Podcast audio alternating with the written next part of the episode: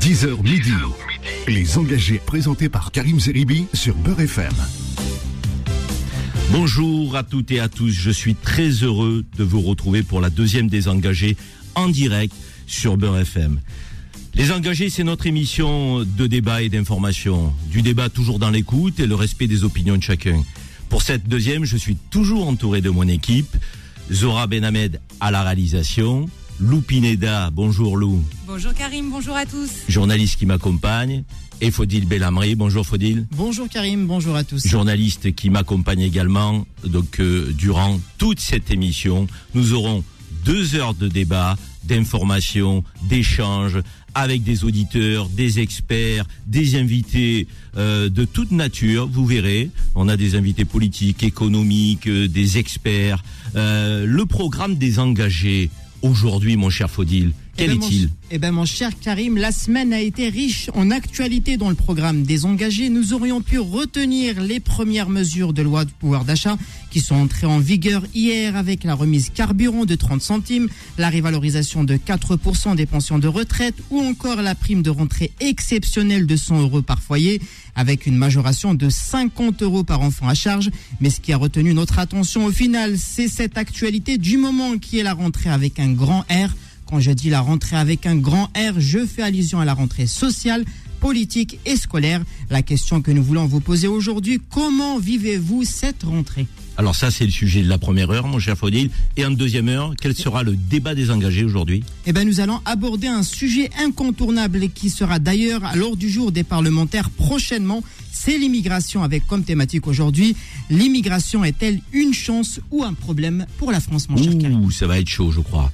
Un vrai débat de société, d'actualité, et qui agite la classe politique, avec toujours un peu d'hystérie et de passion. On va essayer d'en parler en vous donnant des éléments très concrets, très factuels, avec des invités, vous verrez, là aussi, qui ne seront pas d'accord. Alors Lou, sur ce premier thème de la rentrée, qu'est-ce qu'on peut dire pour ouvrir le débat?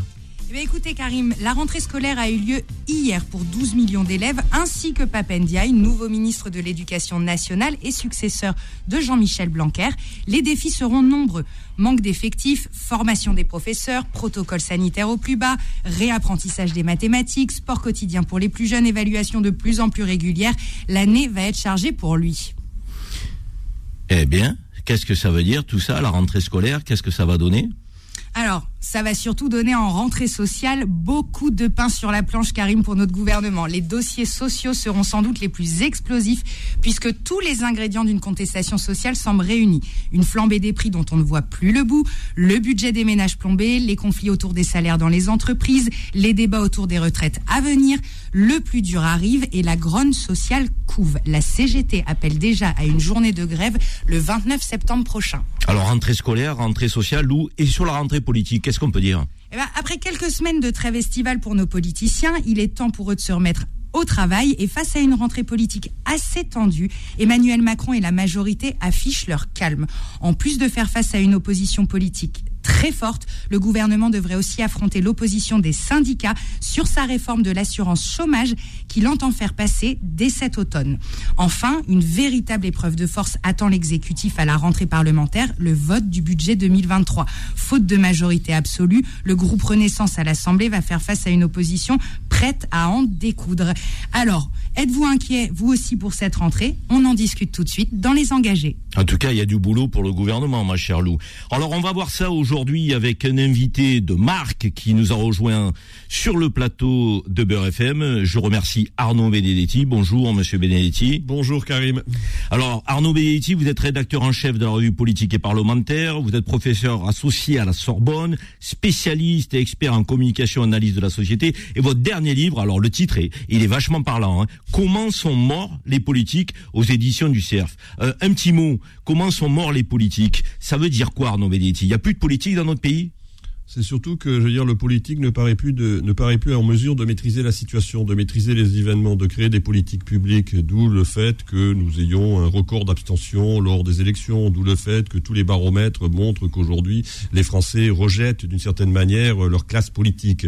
Donc tous ces phénomènes traduisent d'une certaine manière un phénomène que l'on voit, je veux dire, émerger depuis de très nombreuses années qui s'appelle la crise de la représentation avec quand même, faut-il le signaler, une petite évolution aux dernières élections législatives, où même si le taux d'abstention reste très fort, on a eu un paysage politique qui est plus en rapport avec ce qu'est l'état de l'opinion publique.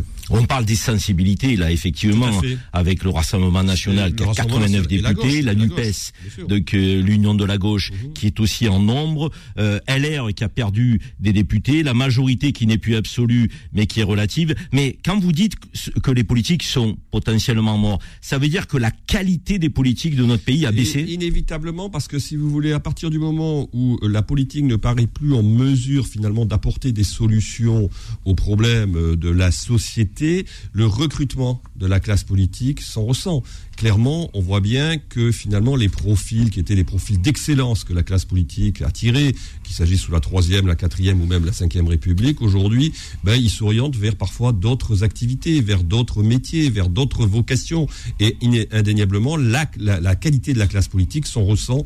Et c'est d'ailleurs un, un, sentiment qui est assez généralement partagé. Je suis désolé d'être assez pessimiste en l'occurrence, mais c'est une réalité à laquelle on est confronté lorsqu'on analyse un peu la politique. En vous écoutant, c'est vrai que j'imaginais, je pensais au Chevènement, au Rocard, au Pasqua, au Seguin, de à ces figures, même Dominique de Villepin, de qui quand même pouvait nous emballer, créer un élan lorsqu'il prenait la parole. Et aujourd'hui, je trouve que c'est assez fade. Donc, je partagerai quand même votre idée sur la rentrée euh, que l'on a évoquée, rentrée scolaire, rentrée sociale, rentrée politique. Comment l'expert que vous êtes, comment vous sentez euh, cette rentrée? Elle va être compliquée? Les Français sont inquiets? Alors, elle sera vraisemblablement compliquée, mais vous savez, bon, on a l'un et l'autre euh, aujourd'hui un certain âge et un, regard euh, un peu en distance sur ces phénomènes de rentrée. Cela fait presque 30 ans que nous annonce des rentrées difficiles. Sauf que c'est vrai que cette fois-ci, on a une rentrée où tous les ingrédients de la difficulté sont réunis parce qu'on a un contexte inflationniste qui est indéniablement un contexte qui va peser sur les ménages et sur les budgets des ménages et notamment les budgets des ménages les plus modestes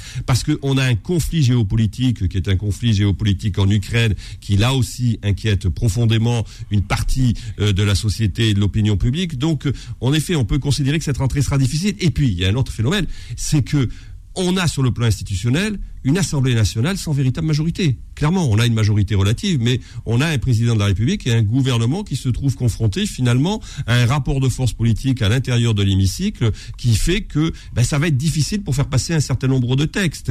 Et donc les mouvements sociaux qui peuvent éventuellement voir le jour euh, dans les semaines qui viennent auront encore plus de poids sur la façon dont la représentation nationale se comportera. En deux mots, vous pensez qu'on peut arriver assez rapidement vers une dissolution de l'Assemblée nationale? Dans l'immédiat, personne n'y a forcément intérêt, bien évidemment, pas plus le gouvernement que euh, les oppositions. On peut imaginer que on va, en tout cas, dans l'année qui vient, trouver des arrangements qui permettront finalement euh, au président de la République et à son gouvernement de faire passer un certain nombre de textes. Alors peut-être pas les textes les plus clivants. Je ne suis pas sûr que la volonté de réforme, euh, qui est la volonté exprimée par le président de la République sur un certain nombre de sujets qui sont particulièrement clivants, comme la réforme des retraites, par exemple, soit des textes qui soient en mesure aujourd'hui de trouver une majorité majorité à l'Assemblée nationale, euh, donc ça sera plutôt difficile. Mais on peut imaginer quand même que les forces politiques vont essayer de se neutraliser. Après, nous verrons bien ce qui se passera. Alors, un petit mot avant qu'on ait notre premier invité euh, par téléphone, et c'est un invité qui va pouvoir nous parler très clairement de la rentrée scolaire. Vous en pensez quoi, vous, euh, en tant que professeur associé à la Sorbonne, hein, donc vous êtes aussi un enseignant de haut niveau, cette rentrée scolaire, vous la sentez comment? C'est une rentrée difficile parce qu'on voit très bien qu'aujourd'hui, l'une des difficultés principales à laquelle sont confrontés euh, les pouvoirs publics et le gouvernement, c'est le recrutement des enseignants. Il faut se poser la question de savoir pourquoi aujourd'hui nous sommes plus en mesure de recruter des enseignants. On sait très bien que la question, bien évidemment, de la rétribution des enseignants est une question essentielle. Quand on compare, par exemple, ce que touche un enseignant dans le secondaire en France et ce qu'il peut toucher dans un certain nombre de pays voisins à l'Union européenne, on voit qu'il y a un gap qui est euh, non négligeable par exemple avec ce que touche un enseignant en Allemagne, voire même au Royaume-Uni, et par rapport à ce qui touche euh, en France, il y a cette réalité. Ensuite, il faut se poser la question pourquoi c'est plus attractif seulement. C'est plus attractif bien évidemment pour des raisons financières, mais c'est plus attractif parce que les conditions du métier sont de plus en plus difficiles, avec des classes surchargées, avec parfois un non-respect bien évidemment de la parole et de l'autorité euh, de l'enseignant, euh, avec le fait que finalement la société n'accorde plus le prestige qui était celui de l'instituteur ou du professeur euh, qui était accordé euh, il y a 30 ans ou il y a 40 ans. Donc tous ces éléments font qu'en effet, ça devient de plus en plus compliqué, que cette rentrée, elle est compliquée, elle est difficile.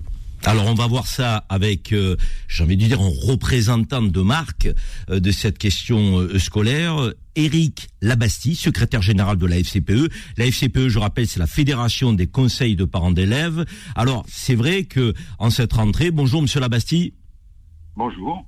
Monsieur Labastille, cette rentrée scolaire, on en parlait à l'instant, on a envie de vous entendre. Pénurie de profs, augmentation des prix de 4,5% des fournitures scolaires, augmentation de la cantine de 7%, pénurie de chauffeurs de bus et de cars, donc difficulté à se déplacer pour les enfants et les parents qui vivent éloignés de l'infrastructure scolaire. Inscription compliquée pour des parents. On a souvent ce reproche. Euh, le maire ne veut pas que je m'inscrive euh, à la maternelle, je n'ai pas de place. Euh, l'école élémentaire n'accepte pas mon fils le collège ou le lycée est à des dizaines de kilomètres.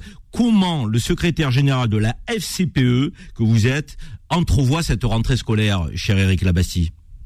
Eh ben voilà, vous avez dressé, euh, vous avez dressé les orages que je subis en ce moment euh, dans ma région. Donc euh, voilà, c'est un ciel très perturbé. où on a eu droit pour cette rentrée à une séance de maquillage à une séance de maquillage. Expliquez-nous, ça veut dire quoi bah, ça veut dire que euh, effectivement euh, les services de l'éducation nationale ont, ont, fait le maximum pour euh, répondre à la promesse du ministre que, que, le ministre avait fait au mois de juin, c'est-à-dire un enseignant devant chaque classe. Donc c'est pas le cas. C'est pas en plus c'est pas totalement le cas. Il y a effectivement quelques trous dans la raquette, on va dire. Mais nous notre inquiétude c'est que cette étape de la rentrée scolaire qui est une étape euh, euh, sous les projecteurs médiatiques, euh, très rapidement va évoluer de façon négative pour nos enfants à l'école. C'est-à-dire que les, il va y avoir, on va retrouver ces problèmes d'absence non remplacée, de, postes non pourvus. et, là, on parle essentiellement des enseignants. Mais le problème majeur dans les établissements scolaires, ce, ne sont pas seulement les enseignants. Ce sont aussi les personnels de santé, les personnels sociaux, euh, les personnels de direction, les personnels éducatifs. Les ATSEM, euh, les ATSEM dont on parle jamais.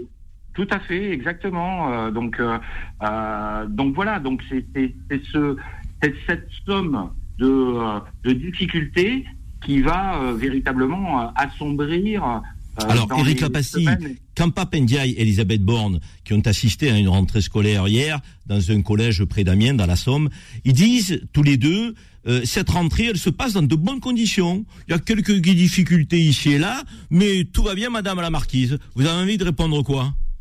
Bah, nous, ce que l'on constate, puisque euh, le principe c'est de faire une évaluation de la rentrée, même si vous savez à la FCPE, les évaluations c'est pas notre tasse de thé. Donc euh, nous, notre évaluation de la rentrée, c'est convenable, voire acceptable. Ah, quand, euh, même convenable. Mais moi, j'ai envie de vous entendre en tant que parent d'élève. Là, ces nouveaux enseignants qu'on va recruter euh, bac plus 3, c'est niveau licence, il hein, faut le rappeler, mmh. avec 4 jours de formation. Ça vous convient ça? Ah, Pas du tout. Mais attendez, déjà 4 jours, 4 jours, c'est pas de la formation, c'est 4 jours d'information, d'information sur qu'est-ce que le système euh, éducatif français. Mais qu'est-ce qui se euh, passe? Pourquoi ce métier n'est plus attractif? Vous en parlez avec les enseignants? Ben, bien sûr, on, est en, échange régulier avec les organisations syndicales enseignantes. Hein. donc euh, aujourd'hui, le, le, problème majeur, c'est que l'ensemble de la communauté éducative a subi cinq années de matraquage et sous le, le ministère Blanquer. Et à partir de là, euh, effectivement, tout cela fait que euh, les, jeunes étudiants qui veulent se, se destiner à l'enseignement ne sont absolument pas motivés. Votre précédent euh, intervenant le disait parfaitement.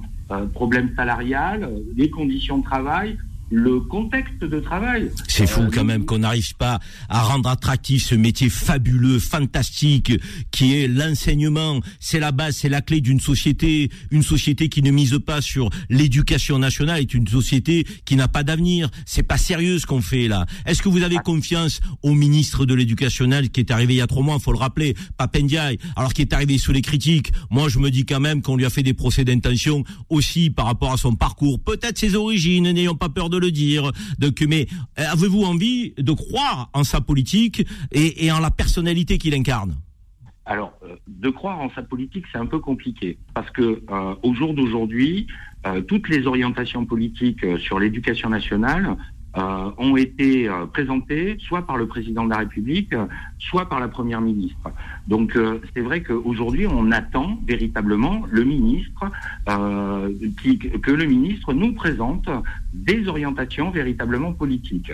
Donc ça c'est le premier point. Le deuxième point, c'est effectivement on est aujourd'hui dans un dans un contexte sensiblement différent où on a un ministre qui est prêt à discuter qui est prêt à, à, à, construire collectivement. Donc ça, c'est un point positif que nous avons retiré. Après, euh, je reviens, je suis totalement d'accord avec vous sur euh, le procès d'intention qui lui a été fait à sa nomination. Et d'ailleurs, la SCPE a, a, a critiqué euh, ce, ce, ces différents ces différents messages qui, qui, ont été faits passer sur le ministre. Donc voilà. Ok. Écoutez, euh, je vous propose euh, éventuellement de rester en contact avec euh, les engagés sur Beurre FM pour les, les semaines qui viennent, parce qu'on a envie, nous, de faire un suivi de tous les sujets que nous abordons. Donc, on se permettra de vous rappeler, Eric Labastie, pour que vous nous disiez si le ministre est à l'écoute, si ce qu'il dit est concret, s'il fait de la com ou s'il est plutôt dans les actes. Vous êtes OK pour rester au cours des prochaines semaines en contact avec les engagés sur Beurre FM Totalement, totalement. Je vous remercie, cher Eric Labassi. Bon courage pour les parents d'élèves de toute la France qui ont des difficultés aujourd'hui euh, sur tous les points que vous avez soulevés. Et on reparlera de sujet d'éducation car pour nous, c'est un sujet essentiel pour l'avenir de notre pays. Merci Eric Labassi. Une petite page de pub et on se retrouve dans un instant pour parler de la rentrée sociale. Les engagés, engagés reviennent dans un instant. 10h midi. Les engagés présentés par Karim Zeribi sur Beurre FM. De retour dans les engagés pour euh, poursuivre ce débat sur la rentrée. Nous avons abordé en début d'émission la rentrée scolaire. Nous allons passer à la rentrée sociale. Ah, on nous l'annonce chaude cette rentrée sociale. Et dans quelques instants, c'est un syndicaliste qui sera au téléphone avec nous. Un syndicaliste euh, d'un syndicat quand même qui fait du bruit. C'est le syndicat Sud dans le milieu, euh, le milieu du, de l'hospitalier. Et l'hospitalier, c'est quand même le secteur qui avait de grandes difficultés avant la Covid, qui en a eu beaucoup pendant la Covid et qui en a toujours aujourd'hui. Donc je pense que notre syndicaliste aura beaucoup de choses à nous dire. Euh, justement, notre invité Arnaud Médéti est en plateau avec nous, rédacteur en chef de la revue politique et parlementaire, professeur associé à la Sorbonne, expert en communication et analyse de la société. Vous avez écrit un livre Comment sont morts les politiques aux éditions du CERF. Sur cette rentrée sociale, Arnaud, vous la sentez potentiellement agitée ou vous estimez que les syndicats ont moins de force de frappe en termes de mobilisation dans notre pays aujourd'hui? Ah, il est clair que, si vous voulez, finalement, euh, les mouvements sociaux qui ces dernières années ont le plus ébranlé le pouvoir politique sont des mouvements sociaux qui sont nés euh, hors des syndicats. Et je pense notamment au mouvement des Gilets jaunes, qui a été un mouvement qui, politiquement, pour le coup, a constitué une rupture dans les mouvement spontané, assez désordonné. Un mouvement spontané, mouvement qui a agrégé des gens venant euh, de ce qu'on appelle la France périphérique. Et c'est vrai que quand vous regardez de près, vous avez aujourd'hui une situation qui est potentiellement en mesure de réactiver un mouvement de ce type. Alors, il faut il s'agit pas de lire dans le mar de café parce que personne n'est capable de le faire. Et surtout que très souvent, on a prévu des mouvements sociaux lors des rentrées sociales et ça ne s'est pas passé. Et c'est parfois quand la situation sociale et la situation économique est le plus compliqué qu'il y a une forme d'apathie en termes de mobilisation parce que les gens se replient sur leur sphère privée et que, par contre, quand vous avez des, des moments où vous avez une sorte de reprise économique, là, vous avez des mouvements sociaux. C'était notamment le cas en 68 au moment des 30 glorieuses. Mais là, en l'occurrence, c'est vrai que quand vous regardez finalement les ingrédients, la question de l'inflation, la question de l'énergie. Là, vous avez deux, j'allais dire, détonateurs qui sont extrêmement, en tout cas inquiétants pour un pouvoir politique qui doit faire face finalement à un, quasiment un dilemme. Parce que quel est le, le vrai sujet du pouvoir politique aujourd'hui? C'est il va falloir qu'il arbitre entre d'un côté le quoi qu'il en coûte qui est une réalité qu'on a, mis en place, qu'on a mis en place depuis la crise sanitaire et qui a permis finalement globalement de pouvoir, euh, j'allais dire, surmonter cette épreuve euh, de manière plutôt confortable pour un certain nombre d'acteurs économiques. Et puis la question de la maîtrise de la dépense publique. Exact. Parce qu'aujourd'hui, vous avez un vrai sujet avec l'inflation, c'est que vous avez des taux qui sont en train de se relever euh, doucement, notamment aux États-Unis, et va se poser à terme très rapidement pour l'exécutif la question de la soutenabilité de la dette. Donc là, on a un sujet qui est en effet un sujet qui, je pense, est potentiellement inflammable socialement. Oui, mais après temps, on s'interroge. Est-ce euh, pour ceux qui gagnent 1350 euros par jour, par mois, pardon, aujourd'hui, qui sont au SMIC, qui ont des difficultés de fin de mois, euh, qui sont à découvert, qui n'arrivent pas à partir en vacances. 45% des Français sont pas partis en vacances, qui peuvent entrevoir cette rentrée avec une grande inquiétude. Et si je monte un petit peu en salaire et je pense aux classes moyennes, 2000, 2500 euros, qui ont peur du déclassement, on se dit, bon, le quoi qu'il en coûte, la dimension comptable, la dette, est-ce que ça leur parle à ces Français-là? Donc ils en ont assez euh, de se lever le matin sans avoir de sens euh, au travail qu'ils exercent. Si on travaille, c'est pour vivre dignement. Aujourd'hui, on n'arrive plus à vivre dignement de son travail. Est-ce que c'est pas un problème profond de société? Vous constaterez que durant l'élection présidentielle, il n'y a pas quasiment un seul candidat qui a fait de la question de la maîtrise de la dépense publique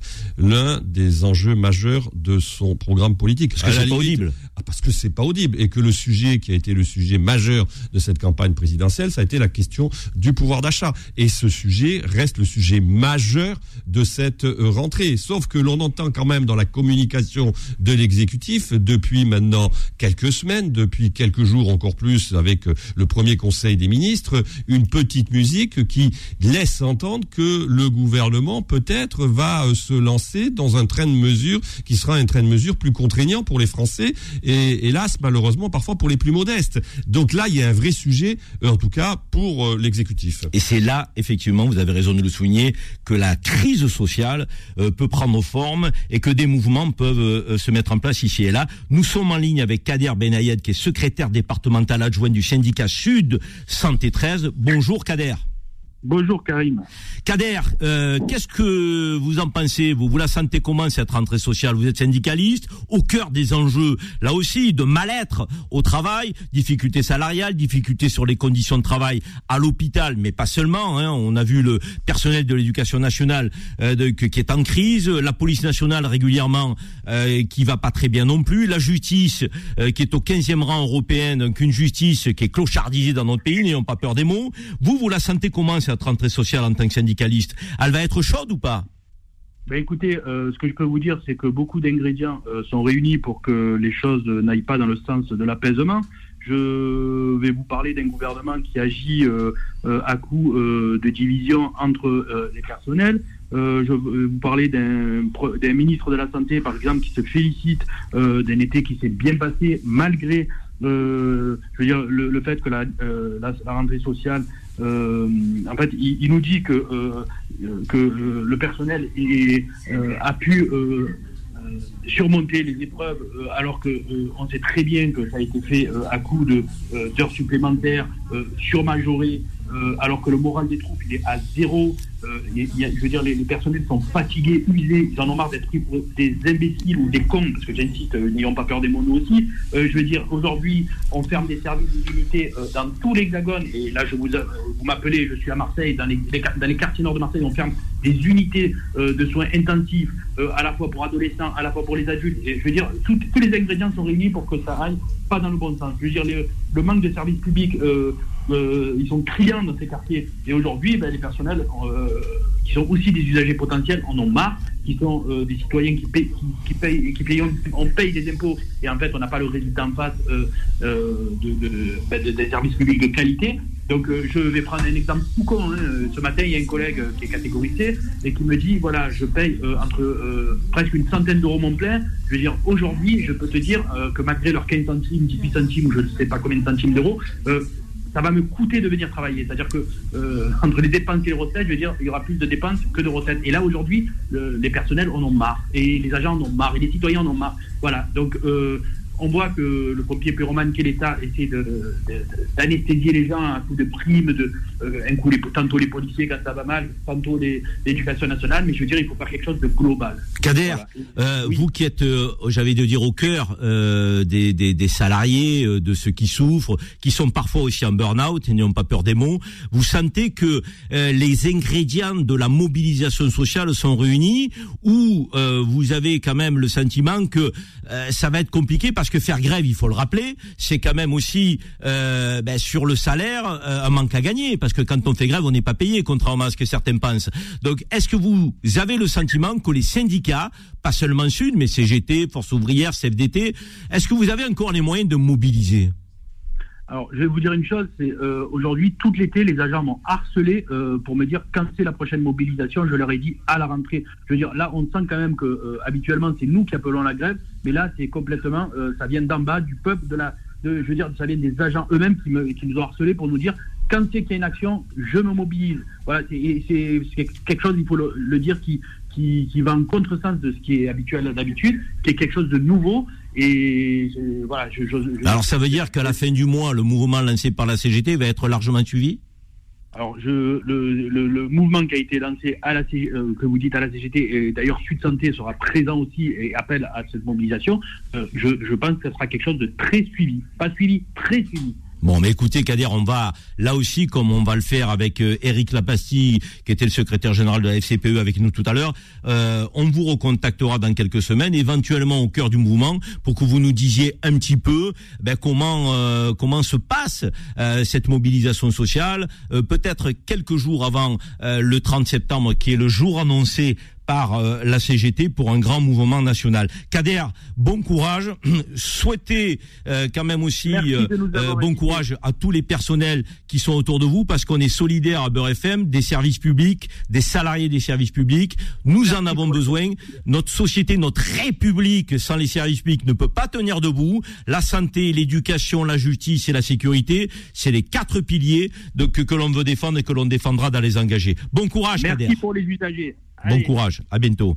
Alors on va poursuivre ce débat évidemment euh, avec euh, deux parlementaires qui sont avec nous aujourd'hui, deux parlementaires, un de la majorité, Patrick Vignal, euh, qui est parlementaire du côté de Montpellier, le Languedoc-Roussillon, une très belle région. Bonjour Patrick.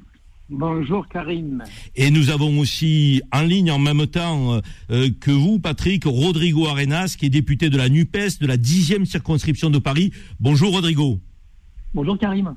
Alors Rodrigo, je vais commencer par vous parce que vous avez quand même un parcours avant d'être parlementaire euh, d'hommes et de citoyens engagés. Vous étiez aussi dans la défense et la représentation des parents d'élèves. Euh, euh, vous, le député de la NUPES que vous êtes, comment vous la sentez cette rentrée, Rodrigo, sur le plan scolaire, sur le plan social, sur le plan politique? Elle va être houleuse selon vous? Bah, en tout cas, tout le monde est en train de serrer les dents, que ce soit les enseignants, les parents, mais surtout les élèves. Je pense aussi aux maires qui doivent euh, mettre en place un filet social pour les enfants et les enseignants qui euh, aujourd'hui n'est pas assuré par l'État. Il y a beaucoup euh, de façons, j'ai envie de diffuses dans le territoire des classes qui n'ont pas ouvert correctement. Et on a aujourd'hui des situations où on a augmenté les effectifs dans les classes pour permettre d'avoir tous les enfants qui rentrent dans, dans les établissements. Donc ça, c'est la situation. Mais j'ai envie de vous dire, on hérite d'une situation qui dure depuis de nombreuses années, qu'on a, que j'ai pu dénoncer en tant que représentant de parents d'élèves depuis maintenant au moins 2014, euh, qui consiste à faire que l'éducation nationale a un problème structurel sur l'embauche des enseignants en termes de revalorisation, de conditions de travail, mais aussi euh, de l'école elle-même qui, de mon sens, s'est effondrée pendant le Covid. Parce qu'il ne suffit pas de garder les écoles ouvertes, comme on a dit d'ailleurs, la France n'a pas été la championne du monde des écoles ouvertes, mais de redonner du sens à l'école, parce que si on ne redonne pas du sens à l'école, on dévalorise le métier d'enseignant avec la crise de recrutement qu'on a aujourd'hui.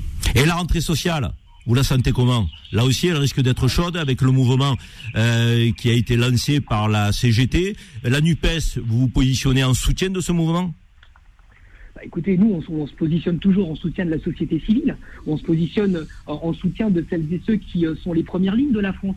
On l'a soutenu par exemple sur la question des hôpitaux, euh, euh, parce qu'il y a une vraie difficulté aujourd'hui d'avoir les moyens de soigner euh, nos concitoyennes et nos concitoyens, avec ces urgences qui ferment parce qu'il manque des, infirmières, des, médecins, que les hôpitaux ne fonctionnent plus. On vient de parler de l'école qui aujourd'hui ne peut plus faire réellement son travail.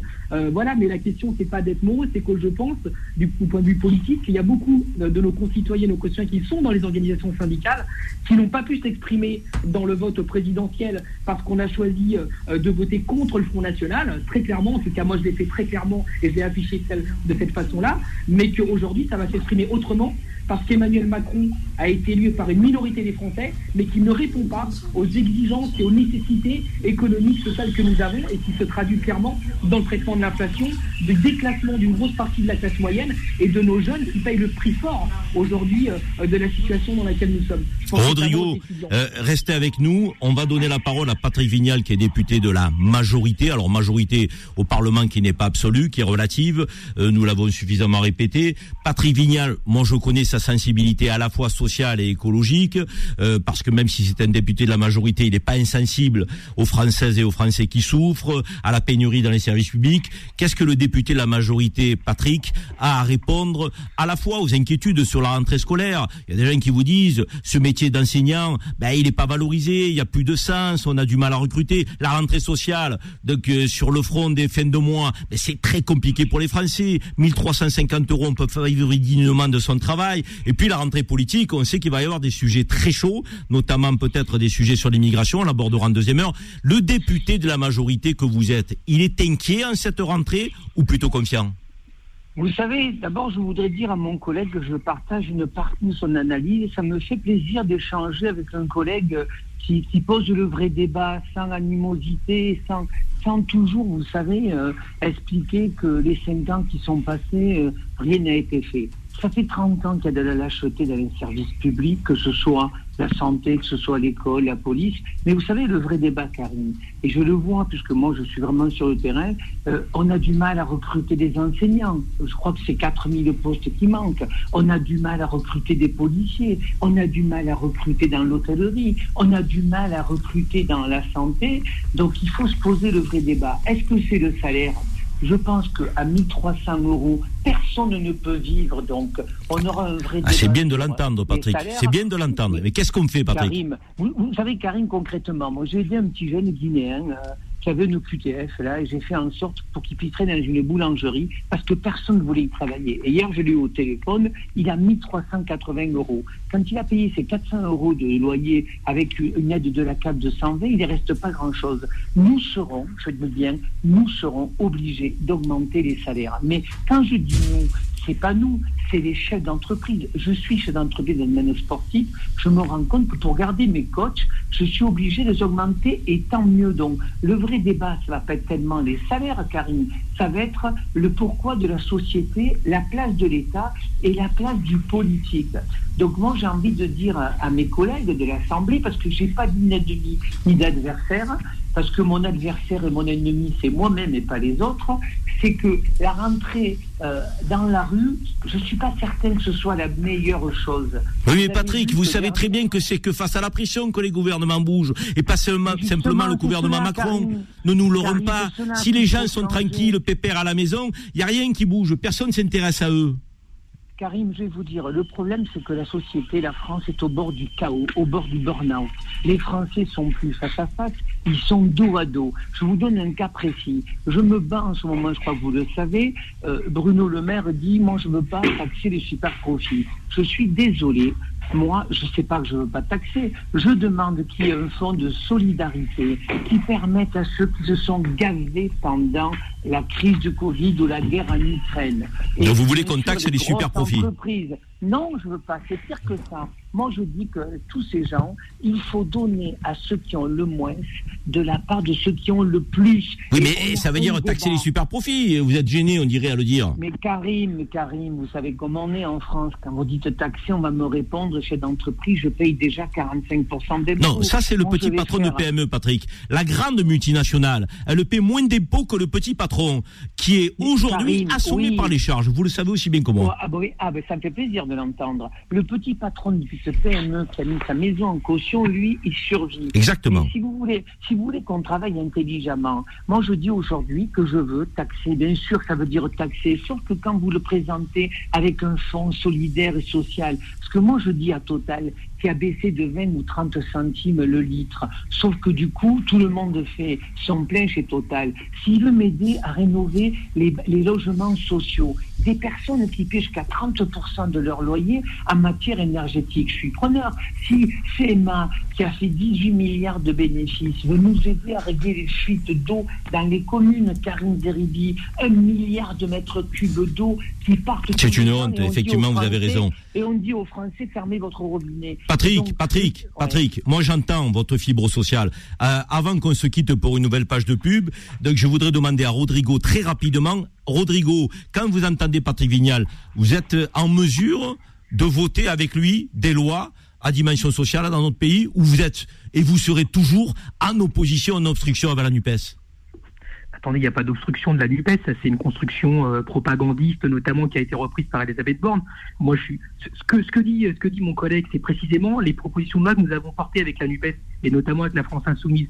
C'est-à-dire taxer les hyperprofits. Les hyperprofits, c'est quoi? C'est pas taxer les profits des entreprises. C'est normal qu'une entreprise fasse ses marges et ses bénéfices. C'est de taxer les profits qu'elle n'aurait pas fait si l'État ne les avait pas soutenus par exemple en payant les, le chômage partiel pendant le Covid, par exemple en donnant euh, de l'argent à ces entreprises qui font plus de profits qu'est-ce qu'elles auraient fait en temps normal. Parce que c'est ça la solidarité nationale. La solidarité nationale, c'est pas chacun pour soi. C'est comme vous l'avez dit vous, euh, mettre en œuvre euh, toutes les richesses qui sont produites par la France pour financer les services publics parce que c'est ce que nous avons en commun. Donc quand des, députés de la majorité d'Emmanuel Macron reprennent des propositions de la NUPES, bah, on serait bien Rodrigo. Rodrigo, merci. Rodrigo Arenas, merci Patrick Vignal. Vous entendez cette musique magnifique que l'on entend à tous les matchs du stade Vélodrome qui arrive derrière, c'est pour lancer la publicité, chers amis. Merci à vous, messieurs les députés, et trouvez trouver des voies de compromis, pas de compromission, de compromis pour faire avancer, euh, je dirais, la vie des Français. Et la vie des Français avec un peu plus de prospérité, avec un peu plus d'avenir, avec un peu plus de bien-être, avec un peu plus de solidarité. On compte sur vous, messieurs. On lance la pub. Les engagés, les engagés reviennent dans un instant. 10h midi. Les engagés présentés par Karim Zeribi sur Beurre FM. De retour dans les engagés pour poursuivre notre débat sur la rentrée. Comme euh, vous avez pu l'entendre, euh, pour ceux qui nous suivent depuis le début de l'émission, rentrée scolaire, rentrée sociale, rentrée politique, ça va être chaud, hein, on le sent et nos intervenants nous l'ont rappelé. Pour ceux qui nous rejoignent aujourd'hui, n'hésitez pas à faire le 01 53 48 3000, c'est le standard de Beurre FM. Vous voulez participer à notre émission, prendre la parole, donc faites-le. Nous vous la donnerons cette parole, c'est votre émission, les engagés, une émission de débat, d'information, dans l'écoute et le respect. J'y tiens, les amis, dans l'écoute et le respect. Si on ne s'écoute pas on ne se respecte pas, c'est le débat qui va en pâtir, c'est la qualité du débat. Or, notre pays, notre démocratie a besoin de trouver les voies de l'apaisement, d'un débat, certes, de confrontation, certes, mais toujours dans le respect et l'écoute. On a Mehdi qui a fait le 0153 48 3000. Bonjour Mehdi. Bonjour Karim. Mehdi, vous nous appelez de Toulouse. Euh, tout à fait. Dites-nous, vous avez envie de nous parler de quoi en cette rentrée? Écoutez, vous avez abordé un sujet très sensible qui est l'éducation nationale. Et je ne me sens pas concerné moi directement, mais j'ai des personnes de mon entourage, notamment mon épouse et mon frère, puisque mon frère est enseignant, mon épouse est AESH, euh, ce qu'on appelait auparavant AVS. Hein. Donc, ce sont des aujourd'hui des contractuels hein, de la fonction publique dans l'éducation nationale qui apportent une aide aux, enfants qui sont euh, en difficulté dans les différentes structures, que ce soit en maternelle, que ce soit en primaire, collège, lycée. C'est très important. Vous avez raison. On ne parle pas assez de ces personnels qui sont des personnels de l'ombre et qui permettent à nos enfants de grandir dans, dans l'épanouissement malgré leurs difficultés. Et vous avez envie de faire passer quel message, Mehdi? Alors, le message, parce que c'est vrai que si on aborde le sujet, on va peut-être rester très longtemps, donc je vais juste résumer ce qui se passe actuellement. Moi, ce que je peux vous dire, c'est que d'une manière générale, la France est en chute libre dans, énormément de, secteurs, mais je parle plus précisément de l'éducation nationale. Pour quelle raison? Aujourd'hui, j'ai entendu un monsieur, la parlementaire qui est avec vous, qui dit oui, mais on n'arrive pas à embaucher. Mais pour quelle raison on n'arrive pas à embaucher? On n'arrive pas à embaucher parce qu'on propose des contrats précaires. Parce qu'on propose tout simplement des contrats qui sont très mal rémunérés par rapport à une responsabilité, par rapport à une charge de travail qui est très importante. Donc la précarité, les salaires qui sont trop bas, les conditions de travail difficiles, pour vous, ce sont les, les clés euh, de, ce mal-être. Absolument. Je vous donne un exemple. Le statut fonctionnaire maintenant est quasiment inexistant, monsieur. C'est-à-dire qu'aujourd'hui, si vous voulez être fonctionnaire, il faut, il faut être contractuel durant six ans et encore, vous, serez, vous, serez pas, vous ne serez jamais fonctionnaire. Vous serez uniquement titulaires. Donc là, pour moi, déjà, c'est une discrimination. Pour quelle raison? Il y a des personnes qui ont un statut fonctionnaire et d'autres non, sachant qu'elles effectuent la même tâche. Ça, c'est le premier point. Deuxième point, c'est que ce sont des contrats de bouche-trou. Et je me permets de le dire, que ce soit pour les enseignants que pour les AESH ou autres fonctions de l'éducation euh, nationale. Ouais, ouais, c'est le sujet de la précarité que vous évoquiez. Karim, tous les ans, ils renouvellent le contrat. Donc tous les ans, ben, la personne ne sait pas. Est-ce qu'elle va être renouvelée ou elle va être renouvelée C'est mystère et suspense. D'accord? Et tout ça pour un salaire de 900 euros. Un AESH qui a 27 heures, parce que bon, la plupart sont à temps partiel, il faut le savoir. Donc, ces gens-là, eh bien, ils touchent 900 euros et ils sont en surcharge de travail. Exactement, mais on l'a évoqué, Mehdi, on l'a évoqué. Mehdi, merci en tout cas. Mehdi, Mehdi, merci de nous avoir appelé pour remettre l'accent sur des personnels dont on ne parle pas. Vous avez raison, ces personnels qui accompagnent les gamins dans la difficulté. Les ATSEM, qui sont les personnels aussi dans les cantines. Donc ces femmes et ces hommes qui ont des métiers, des petites mains, mais des petites mains essentielles au fonctionnement de l'éducation nationale et de nos services publics. On pense à eux en cette rentrée. Mehdi, j'ai envie de vous remercier. On va se quitter parce que, vous savez, le compteur, il tourne, Mehdi. C'est ça aussi l'émission de radio. Je sais, Karim. Je sais, Karim. vous avez un bel accent de Toulouse, en tout cas. Ça nous a fait plaisir de vous entendre. Ah, Prenez soin ah, de mais vous, cher ami. Merci, Karim. Merci À à vous. bientôt, Mehdi, à bientôt. Alors, euh, mon cher Arnaud Benedetti, comment on ramasse un petit peu cette première partie euh, des engagés avec une rentrée scolaire, rentrée sociale, rentrée politique euh, qui va être tendue Et tout le monde nous le dit, Arnaud. C'est presque une unanimité. Vous savez, en fait, la société française, elle est confrontée à trois gros problèmes. Un premier problème, c'est celui qui exprime notamment une partie des personnels de la fonction publique, c'est-à-dire un déclassement d'un certain nombre de, grandes fonctions de l'État. On l'a vécu euh, lors de la crise sanitaire, dans le domaine de la santé. On le vit tous les jours euh, dans le domaine de la justice, même si euh, le ministre euh, de la Justice euh, est satisfait des budgets en hausse, malgré tout, de son de son ministère. On le vit dans l'enseignement et dans l'éducation. On le vit également dans la recherche. On n'en parle pas beaucoup, mais la recherche publique est un élément important de la stratégie d'un État. Aujourd'hui, est une recherche qui est en difficulté. Ça, c'est un premier sujet. Le deuxième sujet, c'est un sujet qui est lié finalement aux, aux classes moyennes. La France est un pays de classe moyenne. C'est comme ça que la démocratie et la République s'est construite. Et aujourd'hui, depuis un certain nombre d'années, vous avez une paupérisation des classes moyennes et une prolétarisation des classes populaires. C'est ce qu'on a vécu notamment avec la crise des Gilets jaunes. C'est cette perception de classe sociale qui aujourd'hui considère que l'avenir de leurs enfants sera beaucoup plus difficile que le leur. Vous savez, la République, elle s'est construite sur une promesse. C'était toujours de promettre un avenir meilleur pour les enfants que pour les parents. Aujourd'hui, toutes les études, quand vous regardez les baromètres qui sont faits, les études d'opinion, notamment par des, des, des, des- laboratoires en sciences sociales extrêmement sérieux, comme par exemple le de la Fondation nationale des sciences politiques, c'est que la perception de l'avenir est négative. Et ça, c'est en effet un, un vrai sujet. Troisième problème, c'est l'économie. C'est-à-dire que, en fin de compte, euh, la difficulté, c'est que la France est un pays où euh, les, les entreprises, les petites entreprises, les artisans, même les moyennes entreprises, euh, n'arrivent plus à être compétitives parce que tout simplement, ben, manifestement, euh, par rapport euh, à euh, nos concurrents, euh, nous avons des charges qui sont parfois un peu trop lourdes aussi. Donc, vous avez ces trois sujets. Et moi, ce qui me frappe aujourd'hui, si vous voulez, c'est qu'en fait, la France, elle subit la double peine. Peine, c'est-à-dire qu'on a mis en place des politiques budgétaires plutôt restrictives depuis un certain nombre d'années parce que c'était tout simplement la commande qui nous était faite par Bruxelles. Et dans le même temps, donc, on a déclassé nos services publics, comme vous l'avez très justement rappelé, mais en même temps, on n'a pas maîtrisé la dépense publique. C'est-à-dire qu'en fait, la France est confrontée à ce paradoxe incroyable d'une espèce de tenaille où on n'a pas été pas été en mesure de maîtriser euh, notre dette et en même temps, on a dégradé nos services publics. Donc, le politique a une responsabilité été évidente parce Donc, qu'il il n'a faut pas remettre à su plat faire- tout ça. parce qu'il n'a pas su faire les choix, parce qu'il n'a pas su protéger à un moment donné notre économie, parce qu'il n'a pas su aménager le territoire comme il fallait le faire. Je rappelle, il n'y a plus de politique d'aménagement du territoire en France. hein. Vous- on parle de, il y a un ministère de la cohésion des territoires, je crois. Je suis même pas sûr qu'il existe aujourd'hui dans le gouvernement de Madame Borne, mais il n'y a plus de politique d'aménagement du territoire. Donc en effet, aujourd'hui, le politique, il est confronté finalement à un sujet qui est existentiel, sa capacité à pouvoir euh, mener des politiques publiques qui soient efficaces. Arnaud Benedetti, c'est un véritable programme politique que vous avez déployé en quelques secondes.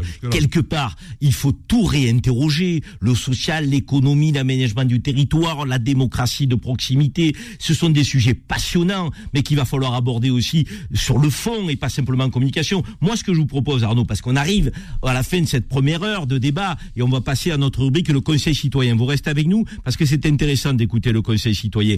Est-ce que vous, vous reviendrez sur Beurre FM pour nous parler de ces sujets de fond? Avec plaisir. On est très heureux de vous avoir eu aujourd'hui à nos côtés et on vous donne rendez-vous très prochainement, Arnaud. Je parlais du Conseil citoyen. Je lance notre rubrique, le Conseil citoyen. Le Conseil citoyen. Le Conseil citoyen avec Maître Serroussi, c'est quoi cette semaine. Oui, Karim, comme chaque semaine, nous sommes donc bien en ligne avec Maître Hervé Serroussi, avocat en indemnisation de dommages corporels et figure montante du barreau de Marseille. Aujourd'hui, Karim, il va nous parler de l'assurance de rentrée scolaire qui permet de protéger vos enfants contre les dommages causés ou subis à l'école. Est-elle obligatoire? Combien coûte-t-elle? Avons-nous tous les moyens de la payer? Tous les secrets pour assurer et protéger vos enfants, c'est maintenant. Alors maître, maître Serroussi, euh, figure montante du barreau de Marseille, on nous dit. Qu'est-ce que vous avez à nous dire sur cette assurance de rentrée scolaire, cher maître?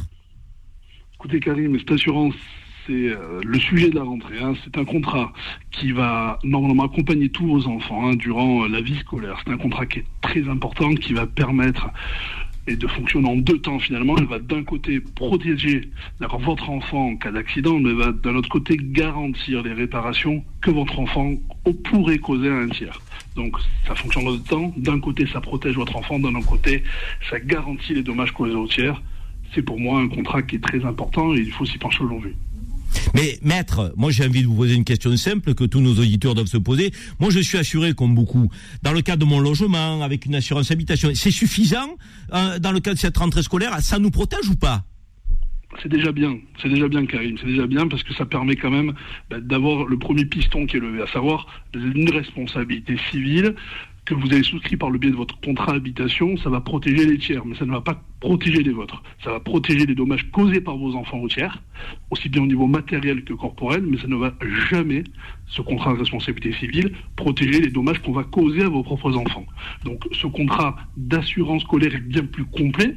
Il va d'un côté protéger les tiers parce que finalement, si vos enfants seraient amenés à leur causer un préjudice, eh ben, les parents ne seraient pas responsables, donc il n'y aurait pas de difficulté. Le contrat d'assurance va prendre en charge, mais ça va aussi protéger vos propres enfants en cas de dommages subis, une chute à l'école, un ballon mal reçu à la récréation. Finalement, il faut l'hospitaliser, il faut, des soins à domicile, il faut euh, un prof à la maison pour lui permettre de garder le niveau. Ben, L'assurance va payer aussi ce type de dommages-là. Donc c'est déjà bien d'être assuré au niveau habitation, responsabilité civile, mais c'est encore mieux d'avoir une assurance scolaire. Mais concrètement, euh, cher maître, combien ça coûte tout ça? Parce qu'on parlait avant de vous avoir en ligne de l'inflation, des Français qui souffraient et qui pourtant se lèvent le matin et travaillent. Est-ce que tout le monde a les moyens de financer cette euh, assurance scolaire? On se pose la question ce matin dans les engagés. Alors finalement, ça va quand même relever un petit peu euh, le, porte-monnaie des parents, mais ça coûte entre 10 et 40 euros par an et par enfant en fonction des garanties que vous allez souscrire. Donc au final, c'est pas grand chose lorsqu'il y a un pépin qui arrive, mais ça quand même, ça va quand même grever un petit peu le portefeuille. Je pense, à mon sens, qu'il est très important d'en avoir une. Ça permet de se sécuriser en cas de sinistre, parce que finalement, il vaut mieux payer un petit peu au départ pour être finalement bien garanti, plutôt que lorsque la tuile arrive, Là, c'est une vraie difficulté. C'est souvent ce qui se passe lorsqu'on vient de consulter au cabinet. De vraies difficultés de prise en charge lorsque le sinistre est causé à un tiers ou à son propre enfant. Lorsqu'on n'a pas de garantie, eh ben, on regrette véritablement de ne pas l'avoir souscrite. Alors, ça coûte 10 euros pour la plus petite des garanties, par an et par enfant. 40 euros dans la plus, pour les plus larges garanties. À mon sens, c'est très important de s'y pencher et de se rapprocher d'un assureur pour pouvoir faire en sorte de souscrire ce type de contrat. Merci Maître Serussi pour le conseil de la semaine, l'assurance scolaire. Essayez effectivement de vous renseigner et même si c'est compliqué sur le plan financier, prenez-la cette assurance, ça va protéger nos gamins, hein, les minots comme on les appelle à Marseille. Il faut faire attention parce que s'ils ont un accident ou qui causent un accident, ben, il vaut mieux être assuré. Maître, merci et je vous dis à la semaine prochaine. C'est moi qui vous remercie. Une excellente journée. À la semaine prochaine. Au revoir, maître. Au revoir, maître Serussi. Alors, nous arrivons à la fin de notre première heure et c'est le débat des engagés qui va s'ouvrir. Le débat des engagés. Débat désengagé, euh, comme euh, Faudil nous l'a dit lorsqu'il nous a présenté le programme de notre émission, c'est sur l'immigration. Alors, dans les engagés, ce matin, on a voulu poser une question, alors qui peut pas être un peu provocante, certes, mais qui n'a pas vocation à hystériser euh, un débat qui l'est déjà. L'immigration dans notre pays, est-ce que c'est une opportunité, une chance, ou est-ce que c'est un problème? Pour la France, pour notre pays que l'on aime. Donc, et ça, j'ai envie que l'on aborde tous les sujets. Alors, à la fois avec euh, nos auditeurs qui voudront nous appeler au 01 53 48 3000, mais aussi avec deux invités de marque que je vais vous présenter dans un instant.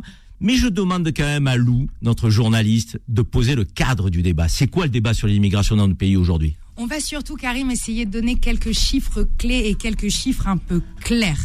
On est d'accord, la France est composée de 67 millions d'habitants. Selon le ministère de l'Intérieur, 62 millions sont français et 5 millions sont étrangers. Sur les 62 millions, on a 60 millions de Français de naissance et donc 2 millions de Français qui ont acquis la nationalité au cours de leur vie. Concernant les 5 millions d'étrangers, on a plus de 4 millions qui sont nés hors de France et presque 1 million qui sont nés en France, mais qui ont gardé leur nationalité étrangère. Selon l'INSEE, plus de 47% des immigrés sont issus de l'Afrique et 33% viennent d'Europe. Les 20% restants viennent donc des trois autres continents, Asie, Océanie, Amérique. Je vous précise, Karim, qu'un débat à l'Assemblée nationale va bientôt avoir lieu sur ce sujet puisque Gérald Darmanin, ministre de l'Intérieur, souhaite porter une nouvelle loi sur l'immigration en ce début de quinquennat. Beaucoup de débats houleux en perspective donc, et je vous laisse décortiquer ça avec vos invités.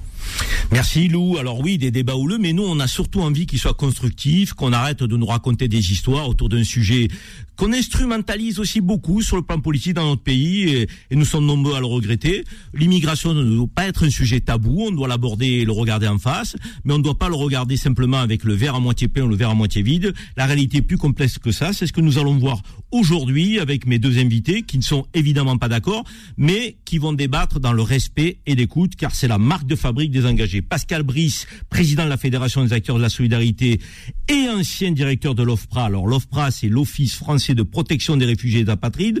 Vous êtes un ancien diplomate, vous avez été en poste au Maroc, à Barcelone, vous avez aussi eu des responsabilités la cabinet ministériel. Euh, nous avons envie de vous entendre et de vous écouter, cher Pascal Brice, donc sur ce sujet. Merci d'être avec nous aujourd'hui. Merci à vous.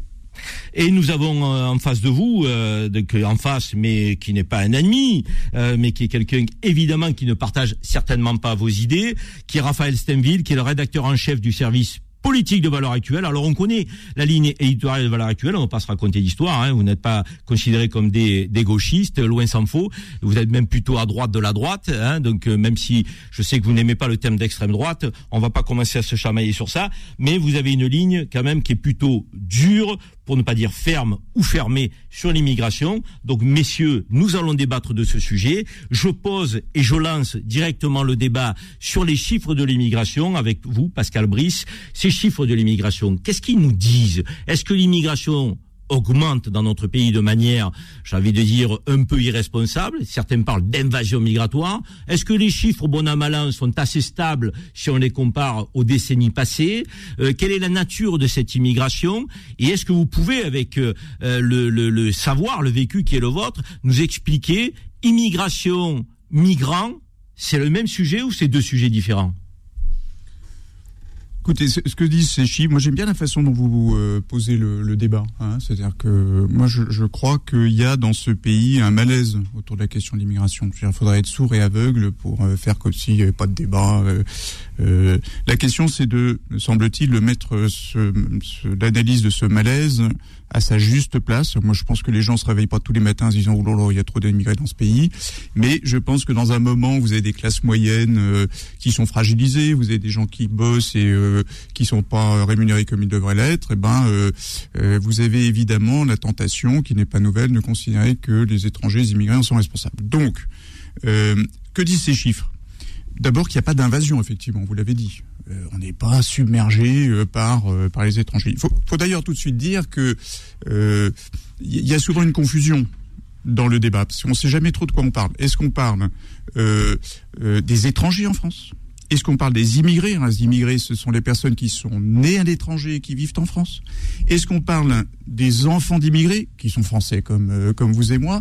Et vous voyez bien qu'évidemment, il y a un lien entre tout ça, pour faire comme s'il n'y avait pas de mais on parle de choses différentes. Puis euh, souvent, comme 40% des, de ces personnes étrangères en France sont nées en Afrique, on, on va parler d'islam et on va parler de laïcité. Donc, encore une fois, ne, je, moi je suis pas aveugle et sourd. Je pense qu'il faut aborder toutes ces questions-là, mais euh, il y a souvent des confusions euh, autour de tout cela. Donc pas d'invasion, mais une vraie question qui est posée à mes yeux. Parce qu'encore une fois, quand vous avez un pays où la pauvreté s'enracine, comme président de la Fédération des acteurs de solidarité, je peux vous le dire, je le vois partout dans là, hein, des jeunes, euh, des femmes avec des enfants, des personnes âgées euh, à la rue, dans des hébergements de fortune. Bon, la pauvreté s'enracine dans le pays, plus de 10 millions de personnes pauvres des classes moyennes, et notamment, vous avez dit tout à l'heure, là, euh, vous disiez euh, lors du précédent débat, les gens qui se lèvent tôt, qui bossent, et qui sont pas payés comme ils devraient l'être. Et donc, dans ce contexte-là, euh, que la politique migratoire soit à mes yeux aussi défaillante, mais je pense qu'on pourra en parler, c'est une faute politique. je vous, je ne vous cache pas que je considère que ça fait plus de dix ans que ça dure. J'aimerais que ce débat que vous nous avez rappelé à l'Assemblée et au Parlement permette d'avancer. Je crois qu'il y a une façon de faire, mais qu'on sorte surtout une espèce de, de, de vision euh, euh, conformiste et hystérisée de, de, ces questions. Pascal Brice, combien d'étrangers rentrent chaque année euh, dans notre pays? Euh. En 2021, vous avez à peu près 270 000 personnes qui ont obtenu ce qu'on appelle un titre de séjour, donc ce qu'on appelle les nouveaux arrivants. En gros, et pour répondre effectivement à une des questions que vous avez posées tout à l'heure, euh, l'essentiel, en gros, hein, vous avez un tiers, ce sont des, du regroupement familial. Alors ça, je sais que ça pose des questions et que d'ailleurs, il faut affronter. Euh, le regroupement familial, c'est à la fois un droit fondamental à la vie privée, personne ne peut en être privé, euh, et en même temps, on sait très bien que euh, sur la situation des femmes, qui en, femme, en France, les femmes immigrées travaillent beaucoup moins qu'ailleurs dans l'OCDE, sur la question des valeurs de la République, il y a tout un tas de questions posées. Ensuite, vous avez un autre tiers qui relève des étudiants étrangers. Bah ça, euh, les étudiants étrangers, euh, moi j'ai vécu en CTU euh, euh, jeune, il y avait des étudiants étrangers, ça fait partie du rayonnement de la France. Bon. et puis vous avez la migration de travail. Alors c'est là où on est sur un truc, à mon avis, dingue. Vous avez dans ce pays, moi je peux pas voir ma boulangère chez moi à Malakoff sans qu'elle me dise j'arrive pas à trouver des gens qui bossent, etc. Et heureusement que j'ai un, un, jeune Tunisien qui vient d'arriver, etc. Donc vous avez partout les entreprises, les pénuries de main d'œuvre et vous n'avez que euh, 15% des 271 000 étrangers là qui sont arrivés qui vont vers le travail. Donc là, il y a un vrai truc, bah, mais on en parlera. Euh, je pense qu'il faut organiser ça, parce que si vous dites oh, bah, tout le monde peut y aller, etc., vous accentuez les peurs de, de travailleurs dont je parlais, parce que ça, il faut l'affronter, ça. Voilà. Puis vous avez enfin ce qu'on appelle les titres humanitaires. J'en termine par là. Puis évidemment, ça m'est cher parce que j'ai été, vous l'avez rappelé, directeur de l'Office de protection des réfugiés. C'est 15 euh, des personnes qui euh, ont un titre de séjour, donc qui sont reconnus. Hein, c'est pas les demandeurs d'asile, bah, bien sûr, parce que c'est un, débat habituel. Vous avez les gens qui demandent l'asile, qui sont à peu près, euh, je pense là à peu près 120 000. Hein, j'ai perdu le fil. 120 000 demandeurs d'asile. Parmi lesquels une minorité sont reconnus réfugiés donc sont comptabilisés dans les titres de séjour. Euh, les titres de séjour. Deux chiffres avant que Raphaël Stenville nous donne son, son regard aussi sur ce sujet.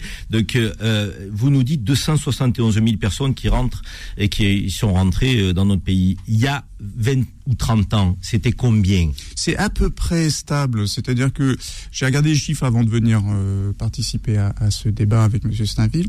Euh, c'est relativement stable. Ça augmente.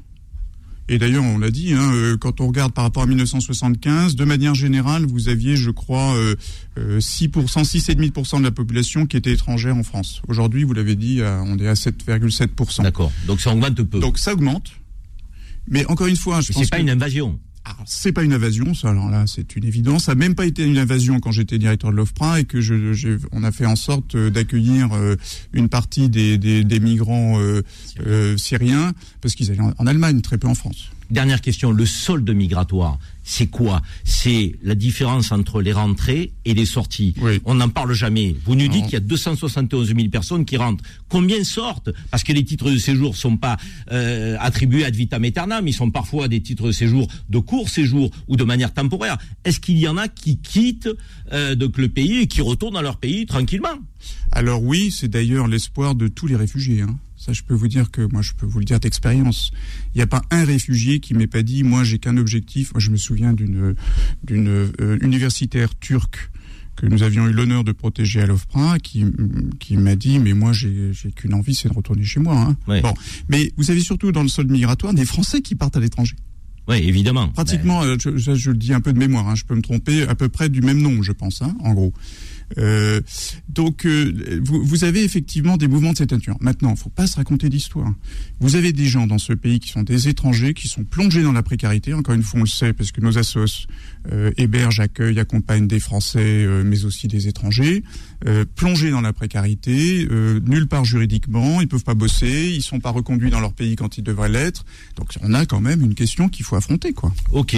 Raphaël Steinville, merci Pascal pour cet éclairage qui pose le débat. Raphaël Steinville, alors là aussi, on ne fait pas de langue de bois et en même temps, on n'a aucune animosité. Moi, je vous connais, je débat avec vous sur d'autres plateaux et euh, nous avons, je crois, un respect mutuel, même si nous ne sommes pas d'accord. Donc, à l'heure actuelle, vous agitez quand même souvent le spectre de l'immigration tel un problème énorme euh, pour notre pays, avec des termes invasion migratoire, euh, donc, perte de repères culturels, augmentation de la délinquance. Vous dressez un portrait quand même qui est très noir, Raphaël. Est-ce que c'est raisonnable ou euh, vous en abusez un petit peu Alors, euh, pour euh, d'abord, merci de votre invitation. Merci de, plaisir. de- de pouvoir débattre de sujet qui est d'importance et qui, contrairement à ce que l'on peut penser, n'est pas un, un- un sujet qui est si largement débattu.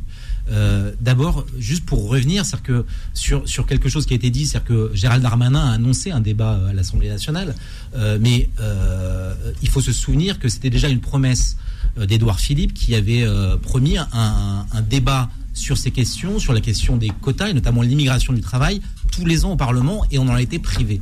En fait, ce que je pense, c'est que les Français sont privés de ce débat sur l'immigration depuis 40 ans. Euh, alors, vous dire que tout va bien, ce serait mentir, bien évidemment. Vous dire que tout va mal, aussi. Mais la, crainte, l'inquiétude, la peur euh, de cette euh, de cette de cette immigration, elle est bien réelle en France. Elle est bien réelle parce que aujourd'hui, euh, quand bien même les flux ne se sont pas taris, alors on peut on peut discuter des chiffres. Euh, aujourd'hui, et, et les chiffres ont été avancés, on a parlé de l'immigration légale. Oui. Euh, Il y a aussi une immigration illégale. Et, euh, et Pascal Brice a rappelé que parmi ces, ces demandeurs d'asile, notamment, euh, euh, une grande partie était déboutée. Que fait-on de ceux qui, restent? Et c'est le, fameux problème des OQTF qui ne sont quasiment jamais euh, exécutés. Aujourd'hui, enfin, en tout cas, avant la, crise du, du Covid, on était à 13%. Ça augmente un peu avec les retours volontaires. Mais le fait est qu'il y a un certain nombre de personnes qui ne devraient pas être en France. Le reste, et ça pose un problème parce que ça pénalise aussi ceux qui sont euh, qui ont qui ont euh, qui sont venus euh, lég- légalement en France et qui qui, qui, qui qui souffrent de de, de, cette situation. Mais Raphaël, pourquoi vous ne le dites pas aussi clairement partout ce que vous venez de nous dire? Vous nous dites l'immigration illégale, donc les clandestins qui n'ont pas de papier, qui n'ont donc pas le droit de travailler, qui trouvent pas leur place à la société, qui pour certains, pas tous, peuvent avoir des comportements déviants dits de délinquance. Hein, on va pas se voiler la face, hein, euh, donc on fait pas de langue de bois ici. Donc, euh, mais euh, ceux-là, vous êtes en train de nous dire, font pâtir aux immigrés légaux qui euh, travaillent, qui paient des impôts, qui paient des charges, qui servent au développement du pays. Et donc, c'est pour ça qu'il faut éviter la confusion, puis traiter le sujet, alors sans hystérie, sans passion, mais il faut le traiter avec un vrai débat à l'Assemblée nationale pour parler d'une immigration choisie. Habituellement, souvent, on essentialise, reconnaissez-le, de certains aspects politiques. On dit les immigrés, immigration, euh, euh, invasion migratoire et autres. Est-ce qu'à est qu'à un moment donné, vous reconnaissez que ce sujet, il est aussi instrumentalisé? Et c'est pas bon, ça. Ça apaise pas le pays. Non, il peut être instrumentalisé, ça j'en conviens, mais le fait est, reconnaissez que euh, le, le discours euh, de, de nos élites euh, pour, pour finalement nous vendre cette immigration comme un, un bienfait, et ça peut l'être parfois, c'est de nous dire on va avoir des Mozart, on va avoir des Beethoven, on va avoir des, des pasteurs parmi ces... Et la vérité, c'est que ce qu'on constate aujourd'hui les Français, c'est pas ça c'est la corrélation qui est faite de, de manière de plus en plus évidente entre euh, ces- ces- ces- cette, euh, cette population immigrée et l'insécurité. Mais encore Oui, une fois, oui, cette population immigrée et l'insécurité. Oui, mais non, mais c'est pas moi qui. Et vous mettez qui dedans Non, mais- Immigrés. Il y a des gens qui sont devenus français. Il y a des gens issus d'immigration. Il y a des gens en situation légale. Il y a des clandestins. Immigrés, Oui, mais- Raphaël. mais- ceux qui nous écoutent, Non, qui sont honnêtes et qui pas- travaillent. Il s'agit pas seulement, d'ailleurs, mais en fait, c'est, euh, d'abord, ce sont les chiffres. Alors je sais que les chiffres, on peut les, on peut les tirer dans tous les sens, mais ça a été rappelé pour le coup euh, par par Gérald Darmanin. Et encore, moi, je pense qu'il est très en deçà de la réalité parce que euh, quand on parle de l'immigration aujourd'hui, il faut bien concevoir que euh, certain nombre de ces, de, de ces personnes immigrées et parfois ces enfants d'immigrés qui ont obtenu la, la nationalité française aujourd'hui n'ont pas été euh, intégrés à la France et ils ont parfois même été élevés dans la haine de la France. On va y revenir, mais- Raphaël. non, mais- mais- mais- On va y revenir. et mais je pas- pense que vous Non, oubliez les succès silencieux, non, non, non, mais quand je les dis ça, succès je silencieux voudrais- de l'intégration. Mais il faut aussi en parler. Mais il faut pas aussi euh, systématiquement promouvoir euh, euh, quelque chose qui est de l'ordre du fantasme pour, pour un certain nombre de Français. Donc il faut comprendre ces craintes, il faut comprendre ces inquiétudes. Euh, vous nous parlez de, de- aujourd'hui l'immigration, elle n'est pas choisie. Elle est subie. L'immigration du travail, ça a été rappelé par Pascal Brice. Aujourd'hui, c'est une infime part de l'immigration chaque année. C'est donc, 15%. oui, mais c'est. Vous avez raison, c'est peut-être pas assez. C'est non, mais c'est une infime part. Mais parce qu'on oublie systématiquement de rappeler qu'il y a aussi cette immigration clandestine. Cette immigration clandestine, on peut la mesurer notamment à travers euh, le, le, le poids, le budget de la ME qui ne cesse de s'envoler. C'est pour ça que si on s'en tient juste à l'immigration légale, on se dit bah oui, finalement, euh, euh, c'est, somme toute assez raisonnable et on est sur des trajectoires presque constantes. Raphaël. Ajouter à cela cette immigration illégale qui fait que finalement très régulièrement c'est quasiment la ville de, de, de, de Nice sur l'espace d'un quinquennat qui qui qui, qui qui arrive.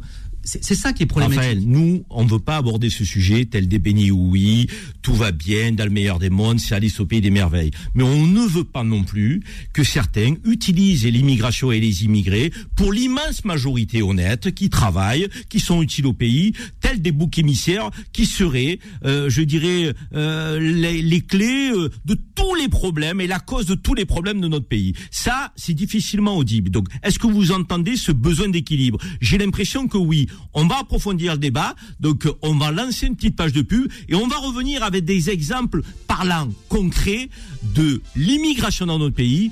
Est-ce qu'elle est une opportunité ou est-ce qu'elle est un problème? Les engagés, les engagés reviennent dans un instant. 10h midi. Les engagés présentés par Karim Zeribi sur Beurre FM. de retour sur les engagés dans les engagés pour Beurre FM avec ce débat sur l'immigration est-elle une opportunité ou un problème l'immigration dans notre pays Eh ben on l'aborde ce débat sans tabou, sans a priori, sans langue de bois. C'est la marque de fabrique des engagés avec respect écoute, mais on se dit les choses. Nous avons deux invités en plateau, Pascal Brice, qui est le président de la Fédération des acteurs de la solidarité, qui a succédé, je crois, à Louis Gallois, euh, qui était le précédent président, euh, un homme aussi fort respectable comme vous, Pascal Brice. Vous avez été directeur de l'OFPRA, l'Office français de protection des réfugiés d'apatrides. Donc vous maîtrisez parfaitement le sujet de l'immigration. Raphaël Stenville, qui est avec nous aujourd'hui et que l'on remercie, rédacteur en chef du service politique de valeur actuelle. Raphaël, là aussi, euh, est sensible à ces sujets avec la ligne éditoriale de valeur actuelle. Alors, nous allons d'emblée poser la question à des acteurs, des acteurs euh, de la vraie vie, euh, du terrain. Est-ce que l'immigration est une opportunité ou un problème pour la France? Et il faut effectivement que vous nous parliez, que vous nous disiez ce que vous en pensez. Nous avons euh, le professeur Chabrière qui est au téléphone avec nous, Éric Chabrière, professeur en biochimie à l'IHU de Marseille. L'IHU de Marseille, vous le savez, connu pour avoir été dirigé par le professeur Raoult, euh, éminemment connu dans le monde, épidémiologiste, euh, personnalité éminente. Euh, nous avons Éric Chabrière qui est un proche du professeur Raoult.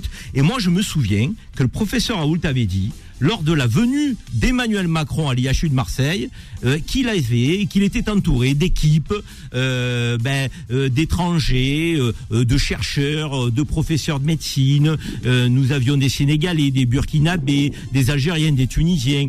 Éric Chabrière, bonjour. Bonjour, bonjour, je vous remercie pour l'invitation. Mais c'est avec un grand plaisir et pas simplement parce que vous êtes Marseillais comme moi, sachez-le. Je vous apprécie beaucoup.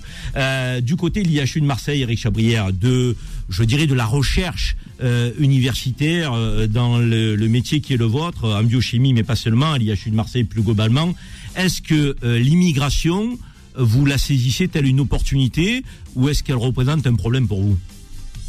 Vous voyez, on va dire, à l'IHU, on a une phrase que vous avez déjà dû entendre, c'est on a le droit d'être intelligent.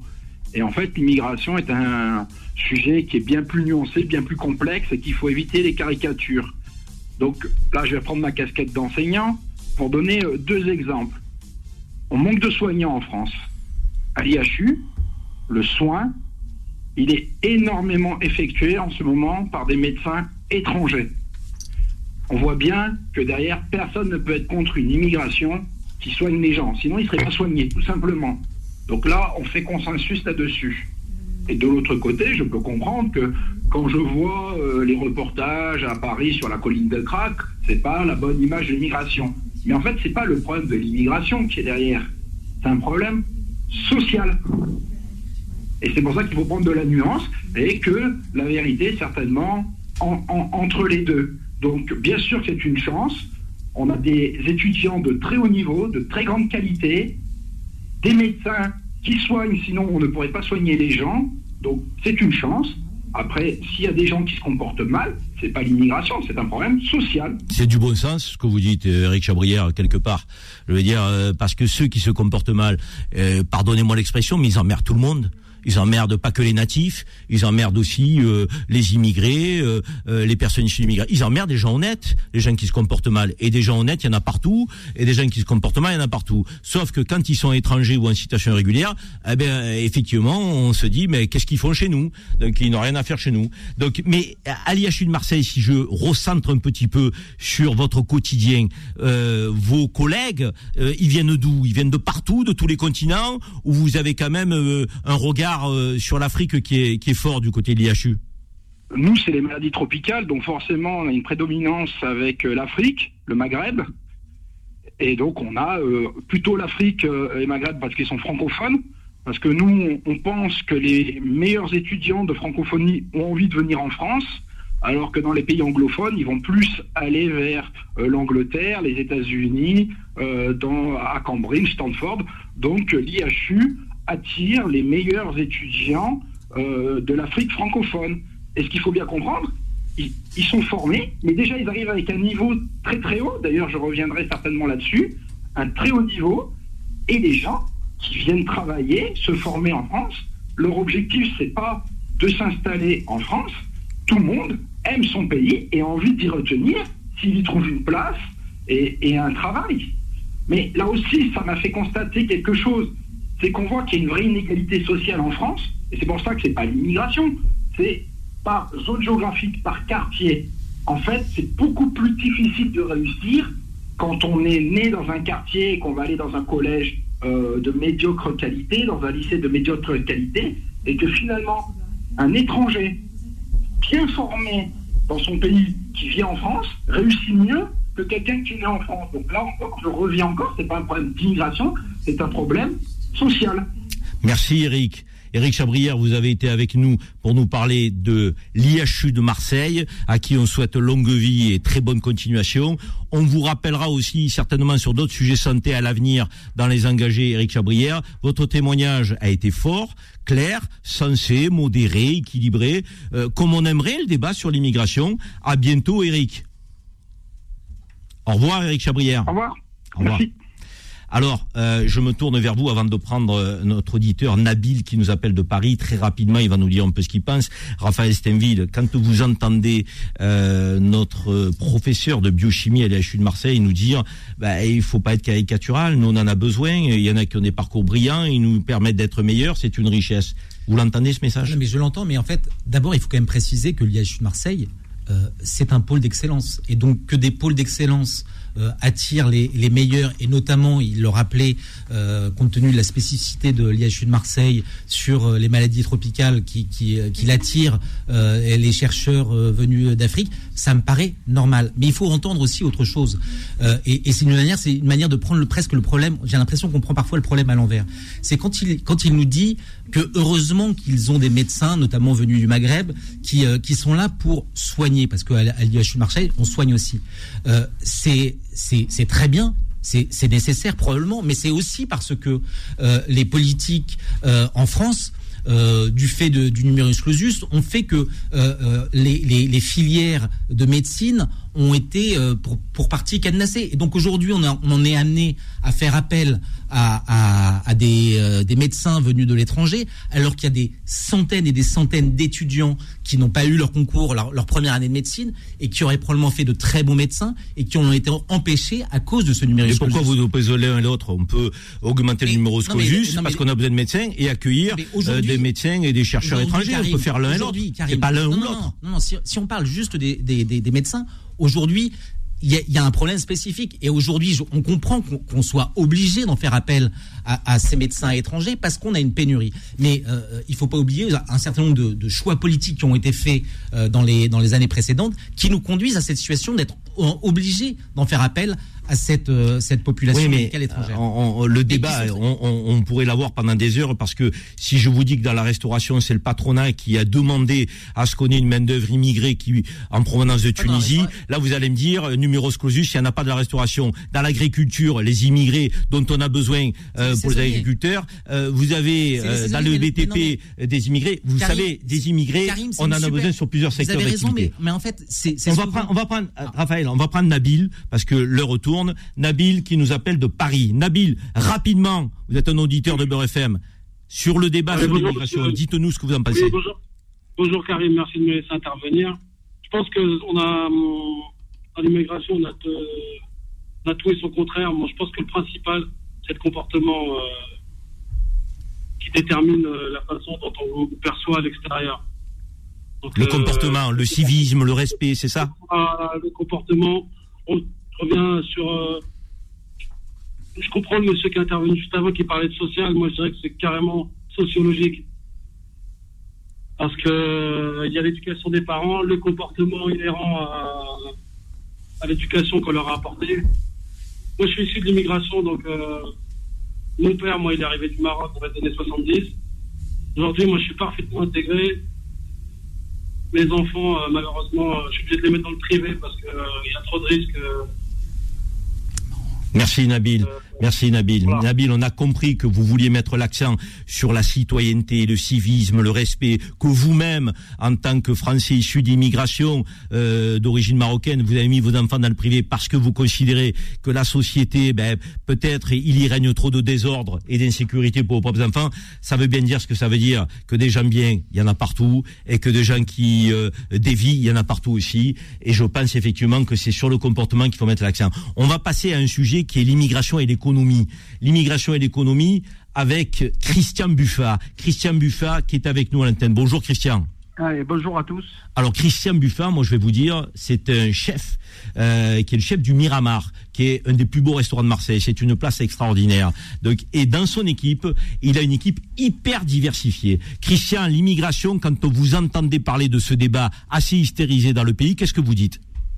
Écoutez, moi je pense plutôt que c'est un problème bon, d'éducation.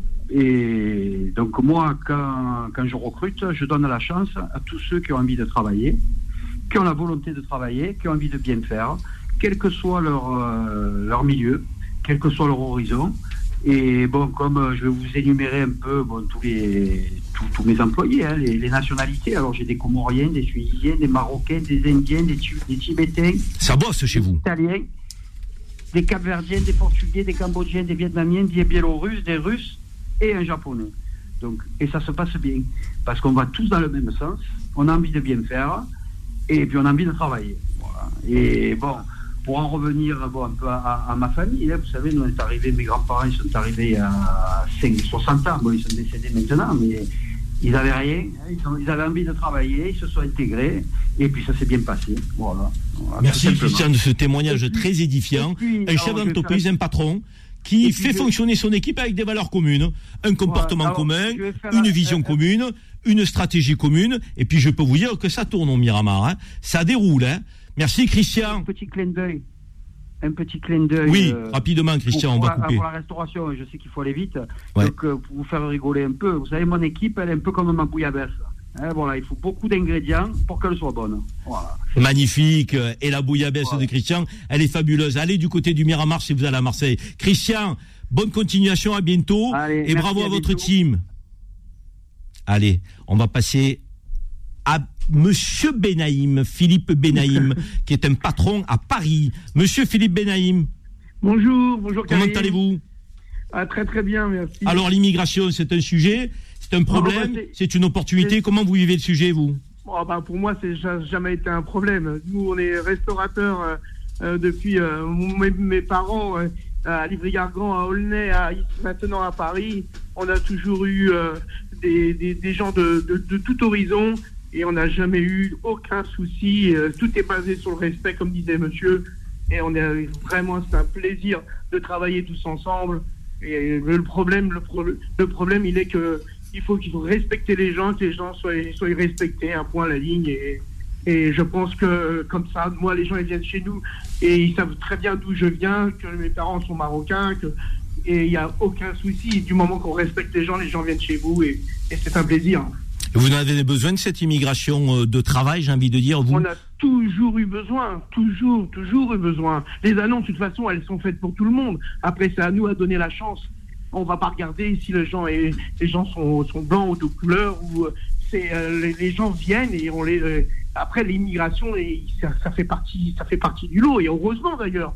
Heureusement d'ailleurs, parce que moi, les gens qui sont venus chez moi, il y en a certains, ils ne savaient même pas parler le français. Aujourd'hui, c'est des gens qui sont passés de, de la plonge, après ils sont passés au froid, après ils sont passés euh, chef à la pizza, et maintenant ils sont chefs du resto, euh, de, de la cuisine. Donc, euh, donc euh, tout- Ouais, un parcours, un parcours méritant, il est Mais récompensé. bien sûr, moi j'ai les gens, ils ont ici, ça fait 7 ans qu'on est à Paris, il y a des gens qui ont 7 ans d'ancienneté. Donc c'est vraiment un respect, un respect de chacun, c'est tout. Et, euh, Merci, si les Philippe. gens qui ont envie de travailler, voilà.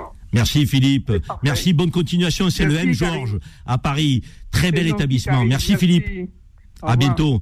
Alors, euh, ce débat sur immigration et économie, vous avez vu, euh, il est quand même euh, à l'évidence un débat dont les patrons nous disent on a besoin d'immigration, on a besoin de gens qui travaillent, on a besoin de gens qui se comportent bien.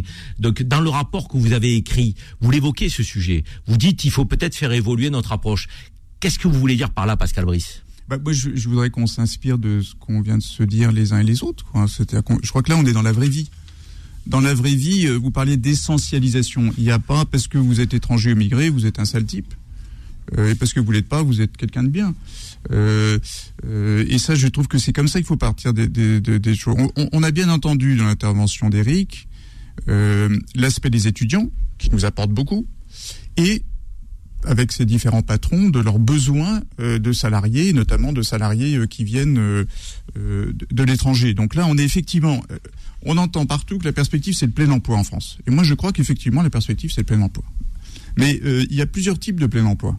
Euh, D'abord, euh, je le redis comme président de la Fédération des acteurs de la solidarité, on peut avoir du plein emploi avec de la précarité, de la pauvreté partout. Hein. Bon, ça dit rien de, ça. Et puis, il y a la question de la migration, parce que démographiquement, on va avoir besoin de personnes qui viennent travailler dans les entreprises françaises. Et, je partage le, le point de vue de Raphaël Steinville sur, au fond, on a besoin de faire bouger ce pays. On a besoin de l'aérer. Euh, et donc, par exemple, sur le numerus clausus, moi je partage tout à fait ce que dit Raphaël Steinville. C'est-à-dire que euh, y a une vision malthusienne des choses. Malthusienne, c'est on reste dans notre précaré, euh, la société se vieillit et puis on se planque, etc. Non, et puis il y a une vision dynamique de la société, qui est une vision où on peut effectivement s'ouvrir à l'immigration, mais et de travail, mais en mettant des garde-fous. Euh, vous évoquiez ce rapport que nous avons élaboré avec un syndicaliste. Je, je salue sa mémoire parce qu'il est décédé cet été d'un crise cardiaque. Euh, un patron, un syndicaliste, euh, un historien, euh, euh, un préfet qui est d'ailleurs ministre maintenant.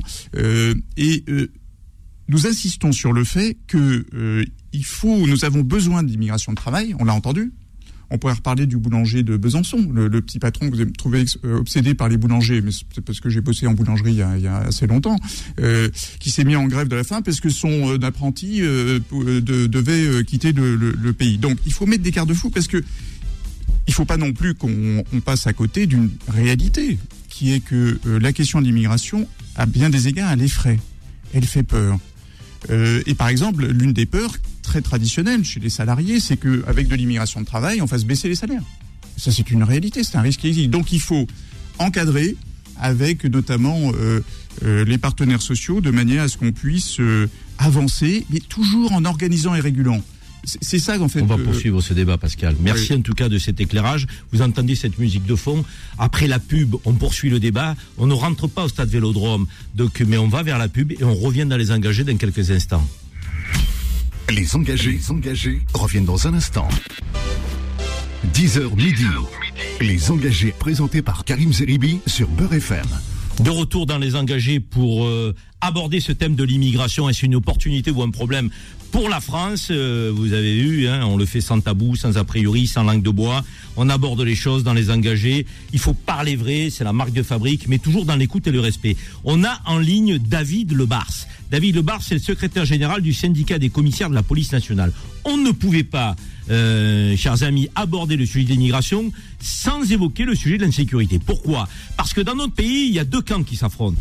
Il y a l'extrême gauche pour caricaturer, ou euh, les bien-pensants qui nous expliquent, mais non, il n'y a pas de problème, il n'y a aucune immigration euh, qui est synonyme de délinquance. Et puis de l'autre côté des chiquiers politiques, il y en a qui nous disent, les immigrés égale délinquance, on ne peut pas les accueillir, il faut fermer les frontières. Alors la vérité, comme toujours, elle se situe toujours entre les deux, avec du discernement, euh, éviter de faire des amalgames, lutter contre l'insécurité avec plus de fermeté, mais reconnaître aussi qu'on a des immigrés qui sont utiles et qui servent le pays. David Lebars, secrétaire général du syndicat des commissaires de la police nationale, bonjour.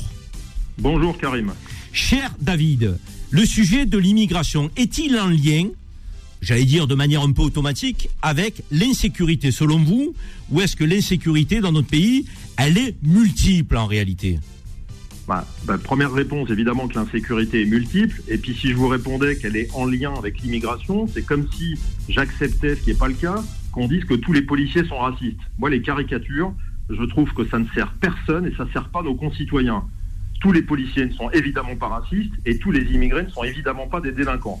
Nous, ce qu'il nous faut, Karim, à vous, euh, commentateurs, euh, euh, experts des médias ou moi, policier, ce qu'il nous faut, c'est que la France ait le courage de regarder ce sujet. Pourquoi on est un des seuls pays d'Europe, s'il y a un problème, qui n'accepte pas qu'on regarde de près avec des statistiques ethniques qui seraient neutres, faites par des sociologues, pour qu'on voit si ou pas il y a un problème. Je crois qu'on aurait tous intérêt à regarder ça avec sérénité, avec objectivité. Mais sans, euh, euh, je dirais, euh, l'outil des statistiques ethniques, on peut quand même dire que euh, en prison, parmi les détenus, il y a 23% d'étrangers. Donc, est-ce que c'est un signe ou est-ce que euh, vous euh, avez d'autres arguments pour nous expliquer que finalement, non, l'immigration n'est pas synonyme d'insécurité et que ces 23% d'étrangers, de délinquants, ben, ne sont pas représentatifs de l'immigration? Comment vous les appréhendez, ces chiffres qui sont là quand même? Alors, c'est les, chiffres de prison, ils sont là. Après, on a des chiffres dans les cellules de garde à vue euh, qui sont beaucoup moins précis. Donc, euh, moi, mon ressenti, Karim, c'est pas le même euh, pour un policier qui travaille à Biarritz ou pour un policier qui travaillerait, je sais pas, en Corse ou à Lille. Je veux dire, tant qu'on n'a pas des données objectives, c'est difficile à dire. Moi, la seule chose dont je suis sûr, il est, il est normal, et c'est ce que vous dites, et c'est bien d'être capable de regarder avec recul s'il y a ou, pas un lien entre la délinquance et l'immigration. Personne va affirmer euh, circuler, il n'y a rien à voir, c'est faux. Maintenant, qu'est-ce que c'est l'immigration, Karim? On parle de quoi? D'un étranger en situation irrégulière qui aurait franchi la frontière? Ou on parle de nos compatriotes dont les grands-parents sont arrivés dans les années 60 pour travailler et qui sont issus de la troisième génération C'est des Français. Et il y a des gens qui font des amalgames et qui pensent que les immigrés, c'est tous ceux qui n'ont pas la même couleur de peau qu'eux. Et ça, c'est des poncifs, c'est des raccourcis qu'il faut éviter.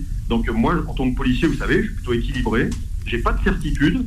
Il y a une part de, la délinquance qui est liée à des faits de gens qui sont issus ou qui sont des immigrés, mais il faut, être, il faut relativiser. Et puis pour relativiser, ben, je vous dis, il faut des regards objectifs qui sont ni ceux du policier, ni ceux des commentateurs qui ont des avis sur tout.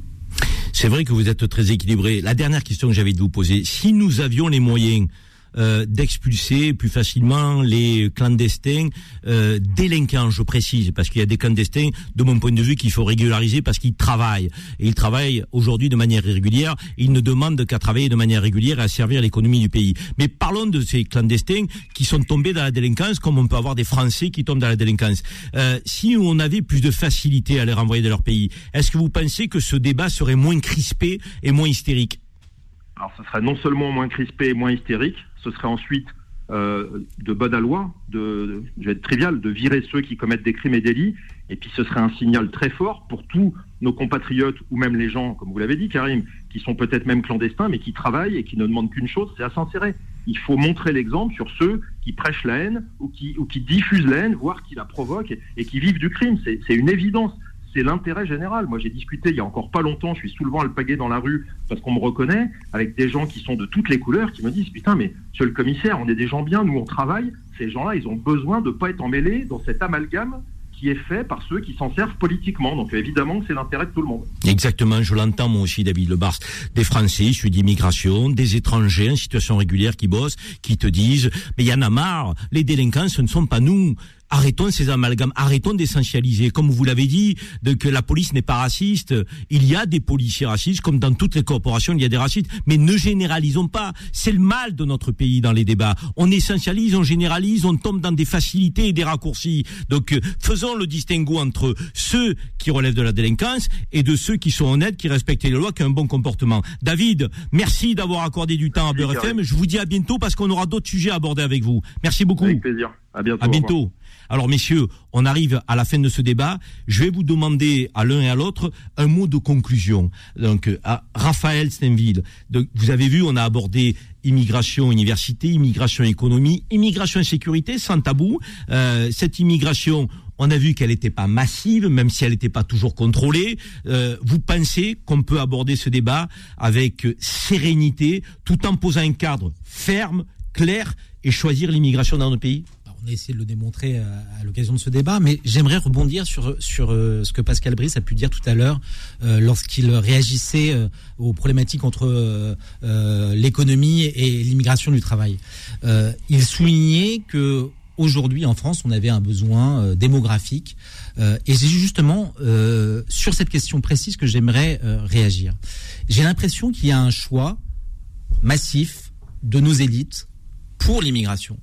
Euh, J'en veux pour preuve dernièrement, c'était les, les propos de François Bayrou, euh, commissaire au plan, qui euh, euh, disait que pour sauver le modèle, social français, la France avait besoin d'immigration. L'immigration aujourd'hui, c'est pas seulement aujourd'hui une sorte de variable d'ajustement à tous nos problèmes économiques, démographiques. C'est un choix délibéré. mais les Français n'ont pas leur mot à dire. On a l'impression que c'est pensé par quelques personnes à Paris, euh, euh, dans les, euh, au MEDEF ou ailleurs, mais que les Français sont dépossédés de cette, question. Pourquoi je dis ça C'est qu'il y a d'autres alternatives à la démographie, à l'immigration. Typiquement sur les questions démographiques et qui ont plein de conséquences. Euh, si on avait une politique nataliste vigoureuse, euh, alors qui, qui, qui, qui avait été politique familiale euh, ambitieuse, vigoureuse euh, et initiée depuis des années, probablement qu'on n'aurait pas toutes ces questions que l'on se pose aujourd'hui sur euh, l'équilibre de notre système euh, des, des, retraites. Euh, mais cette question-là, elle a été totalement occultée. Donc moi, je trouve que ce débat sur l'immigration, il est passionnant.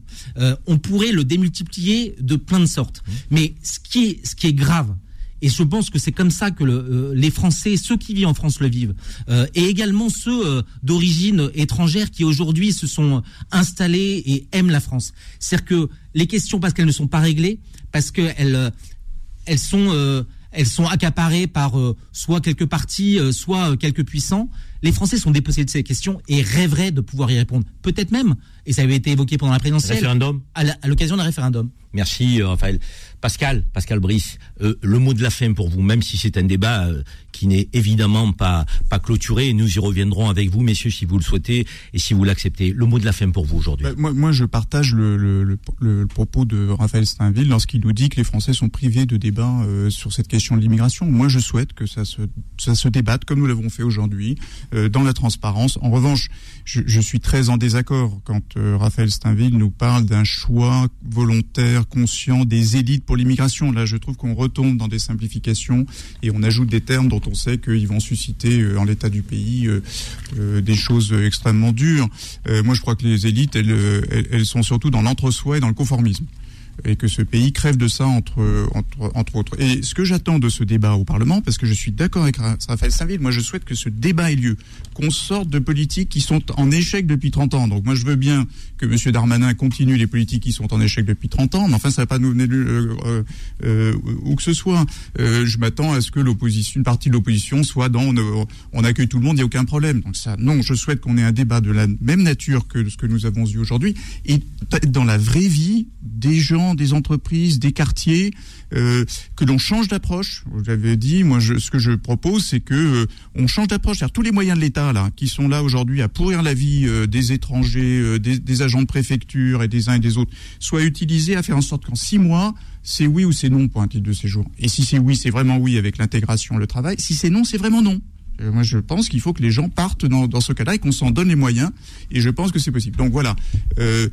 La limite, c'est ce que vous avez très justement appelé l'essentialisation. Vous êtes immigré, vous êtes étranger, euh, euh, Vous êtes délinquant. un, vous êtes un sale type. Merci Pascal. Euh, messieurs, je vous remercie très sincèrement parce que vous avez été dans le droit fil de l'ADN de l'émission. Écoute, euh, débat, euh, vérité, euh, sans langue de bois et en même temps respect. On va en reparler de ce sujet. Je vous réinviterai dans les engagés. C'est absolument indispensable. D'ailleurs, je vais vous dire, il y a le standard, il y avait beaucoup d'appels. Donc on, on va vous donner la parole prochainement sur ce sujet. Restez branchés sur les engagés toutes les semaines sur Beurre FM. Messieurs, je vous remercie tous les deux. Raphaël, merci. Merci. Pascal, merci. Merci, Karim. Et, et je vous dis à très bientôt. Euh, on va lancer notre rubrique qui est la personnalité de la semaine. Alors, ça tombe bien, messieurs, si vous pouvez rester là, ça me ferait vraiment plaisir. La personnalité de la semaine, c'est un parcours que nous qualifions d'exemplaire, même s'il peut être modeste. Celui-là n'est pas modeste. Celui-là est brillantissime. Mais une femme de ménage, un agent de sécurité, issu d'immigration, qui travaille, qui trouve sa place dans le pays, pour nous, il n'y a pas de sous-métier. C'est respectable, il faut les mettre à l'honneur. Aujourd'hui, nous allons mettre à l'honneur une femme exceptionnelle dans la rubrique qui s'appelle La personnalité de la semaine. Gilles, qui est la personnalité de la semaine cette semaine? Eh ben cette fois-ci, je vous emmène vers la- euh, sur la Côte d'Azur pour vous présenter Anan Bakiaoui. Né au Maroc, ses parents s'installent dans un petit village du Gard quand elle a 7 ans. Très vite, elle se heurte à la barrière de la langue. Au gré de beaucoup d'efforts, elle s'intègre année après année jusqu'à décrocher une maîtrise en droit à Aix-en-Provence. Suite à ça, elle passe le concours d'adjoint de sécurité dans la police. En parallèle, elle obtient le concours de gardien de la paix. Un an plus tard, elle commence sa carrière dans les renseignements généraux en région parisienne. Symbole de persévérance et de travail, elle obtient le concours de commissaire de police en 2012 et occupe son premier poste en Charente-Maritime. Un parcours atypique qui, par le travail, lui a permis de décrocher une mutation à Nice et d'occuper le poste de commissaire depuis le début d'année. Comme quoi le célèbre poète, dramaturge, écrivain, romancier, dessinateur romantique français Victor Hugo avait raison en écrivant La persévérance, secret de tous les triomphes, mon cher Karim. Merci Faudil. Chère Anan, Madame la commissaire, bonjour. Bonjour. On est très très fiers de vous avoir parce que vous tordez le cou euh, à tous les préjugés et à tous les raccourcis. Vous êtes commissaire de police à Nice avec un parcours méritant, atypique. C'est la méritocratie républicaine. Ça a été compliqué euh, d'accomplir ce parcours fantastique? Euh, oui et non, parce que j'ai beaucoup été aidée, parce que j'ai eu la chance d'avoir, de rencontrer des personnes qui m'ont permis d'arriver là où je suis arrivée aujourd'hui. Euh, quand je suis arrivée en France, je parlais pas un mot de français et euh, j'avais une institutrice qui me prenait en cours du soir pour me donner des cours de français. Et euh, ce qui m'a permis après de faire une scolarité quasiment normale, du CP jusqu'à une maîtrise de droit. Euh, puis ensuite, euh, mon père était ouvrier agri- agricole, on était quatre enfants, donc on ne pouvait pas euh, payer euh, à l'époque les troisième cycles. il y avait plus de bourse universitaire, donc euh, j'ai dû commencer à travailler. Je suis rentrée comme employée dans la police, un métier que je connaissais pas du tout. Et en fait, j'ai découvert un métier passionnant. Et comme je dis toujours, moi, je suis pas rentrée par vocation, mais je suis restée par conviction, euh, parce que c'est un métier où si vous n'aimez pas les autres, vous faites pas ce métier-là. Et c'est un métier qui m'a beaucoup apporté. Et puis, et c'est aussi une manière aussi de rendre à ce que de rendre peut-être ce que la France m'a permis d'arriver, de, de me- ce que la France m'a donné aujourd'hui et qui m'a permis d'arriver là où je suis arrivée aujourd'hui. Vous êtes fier d'être commissaire de police aujourd'hui De la police Ah, nationale totalement. française? Mais totalement, c'est toujours une fierté de porter l'uniforme, d'entendre la Marseillaise, c'est quelque chose d'exceptionnel. Et, euh, et ma mère qui est décédée il y a 9 ans, elle m'a toujours dit ce serait vraiment une fierté d'avoir un commissaire de police dans la famille. Donc, Un petit voilà. mot, Anan, pour les, les femmes, les jeunes femmes, les petites filles qui peut-être euh, écoutent les engagés et dont vous inspirez effectivement euh, les vocations. Vous avez envie de leur dire quoi? De s'accrocher, de travailler, d'y croire? Ah, il faut jamais rien lâcher. Jamais. Jamais lâcher. Jamais lâcher. Il faut jamais lâcher. Et comme le disait votre, votre collaborateur, la persévérance paye à un moment ou à un autre. Même si des fois c'est difficile, on- il faut jamais abandonner. Jamais. Merci Anan, fabuleux. Madame la commissaire de police, nous sommes très fiers de vous avoir mis à l'honneur aujourd'hui. Belle continuation à vous. Merci beaucoup, Karim. Merci. Au revoir.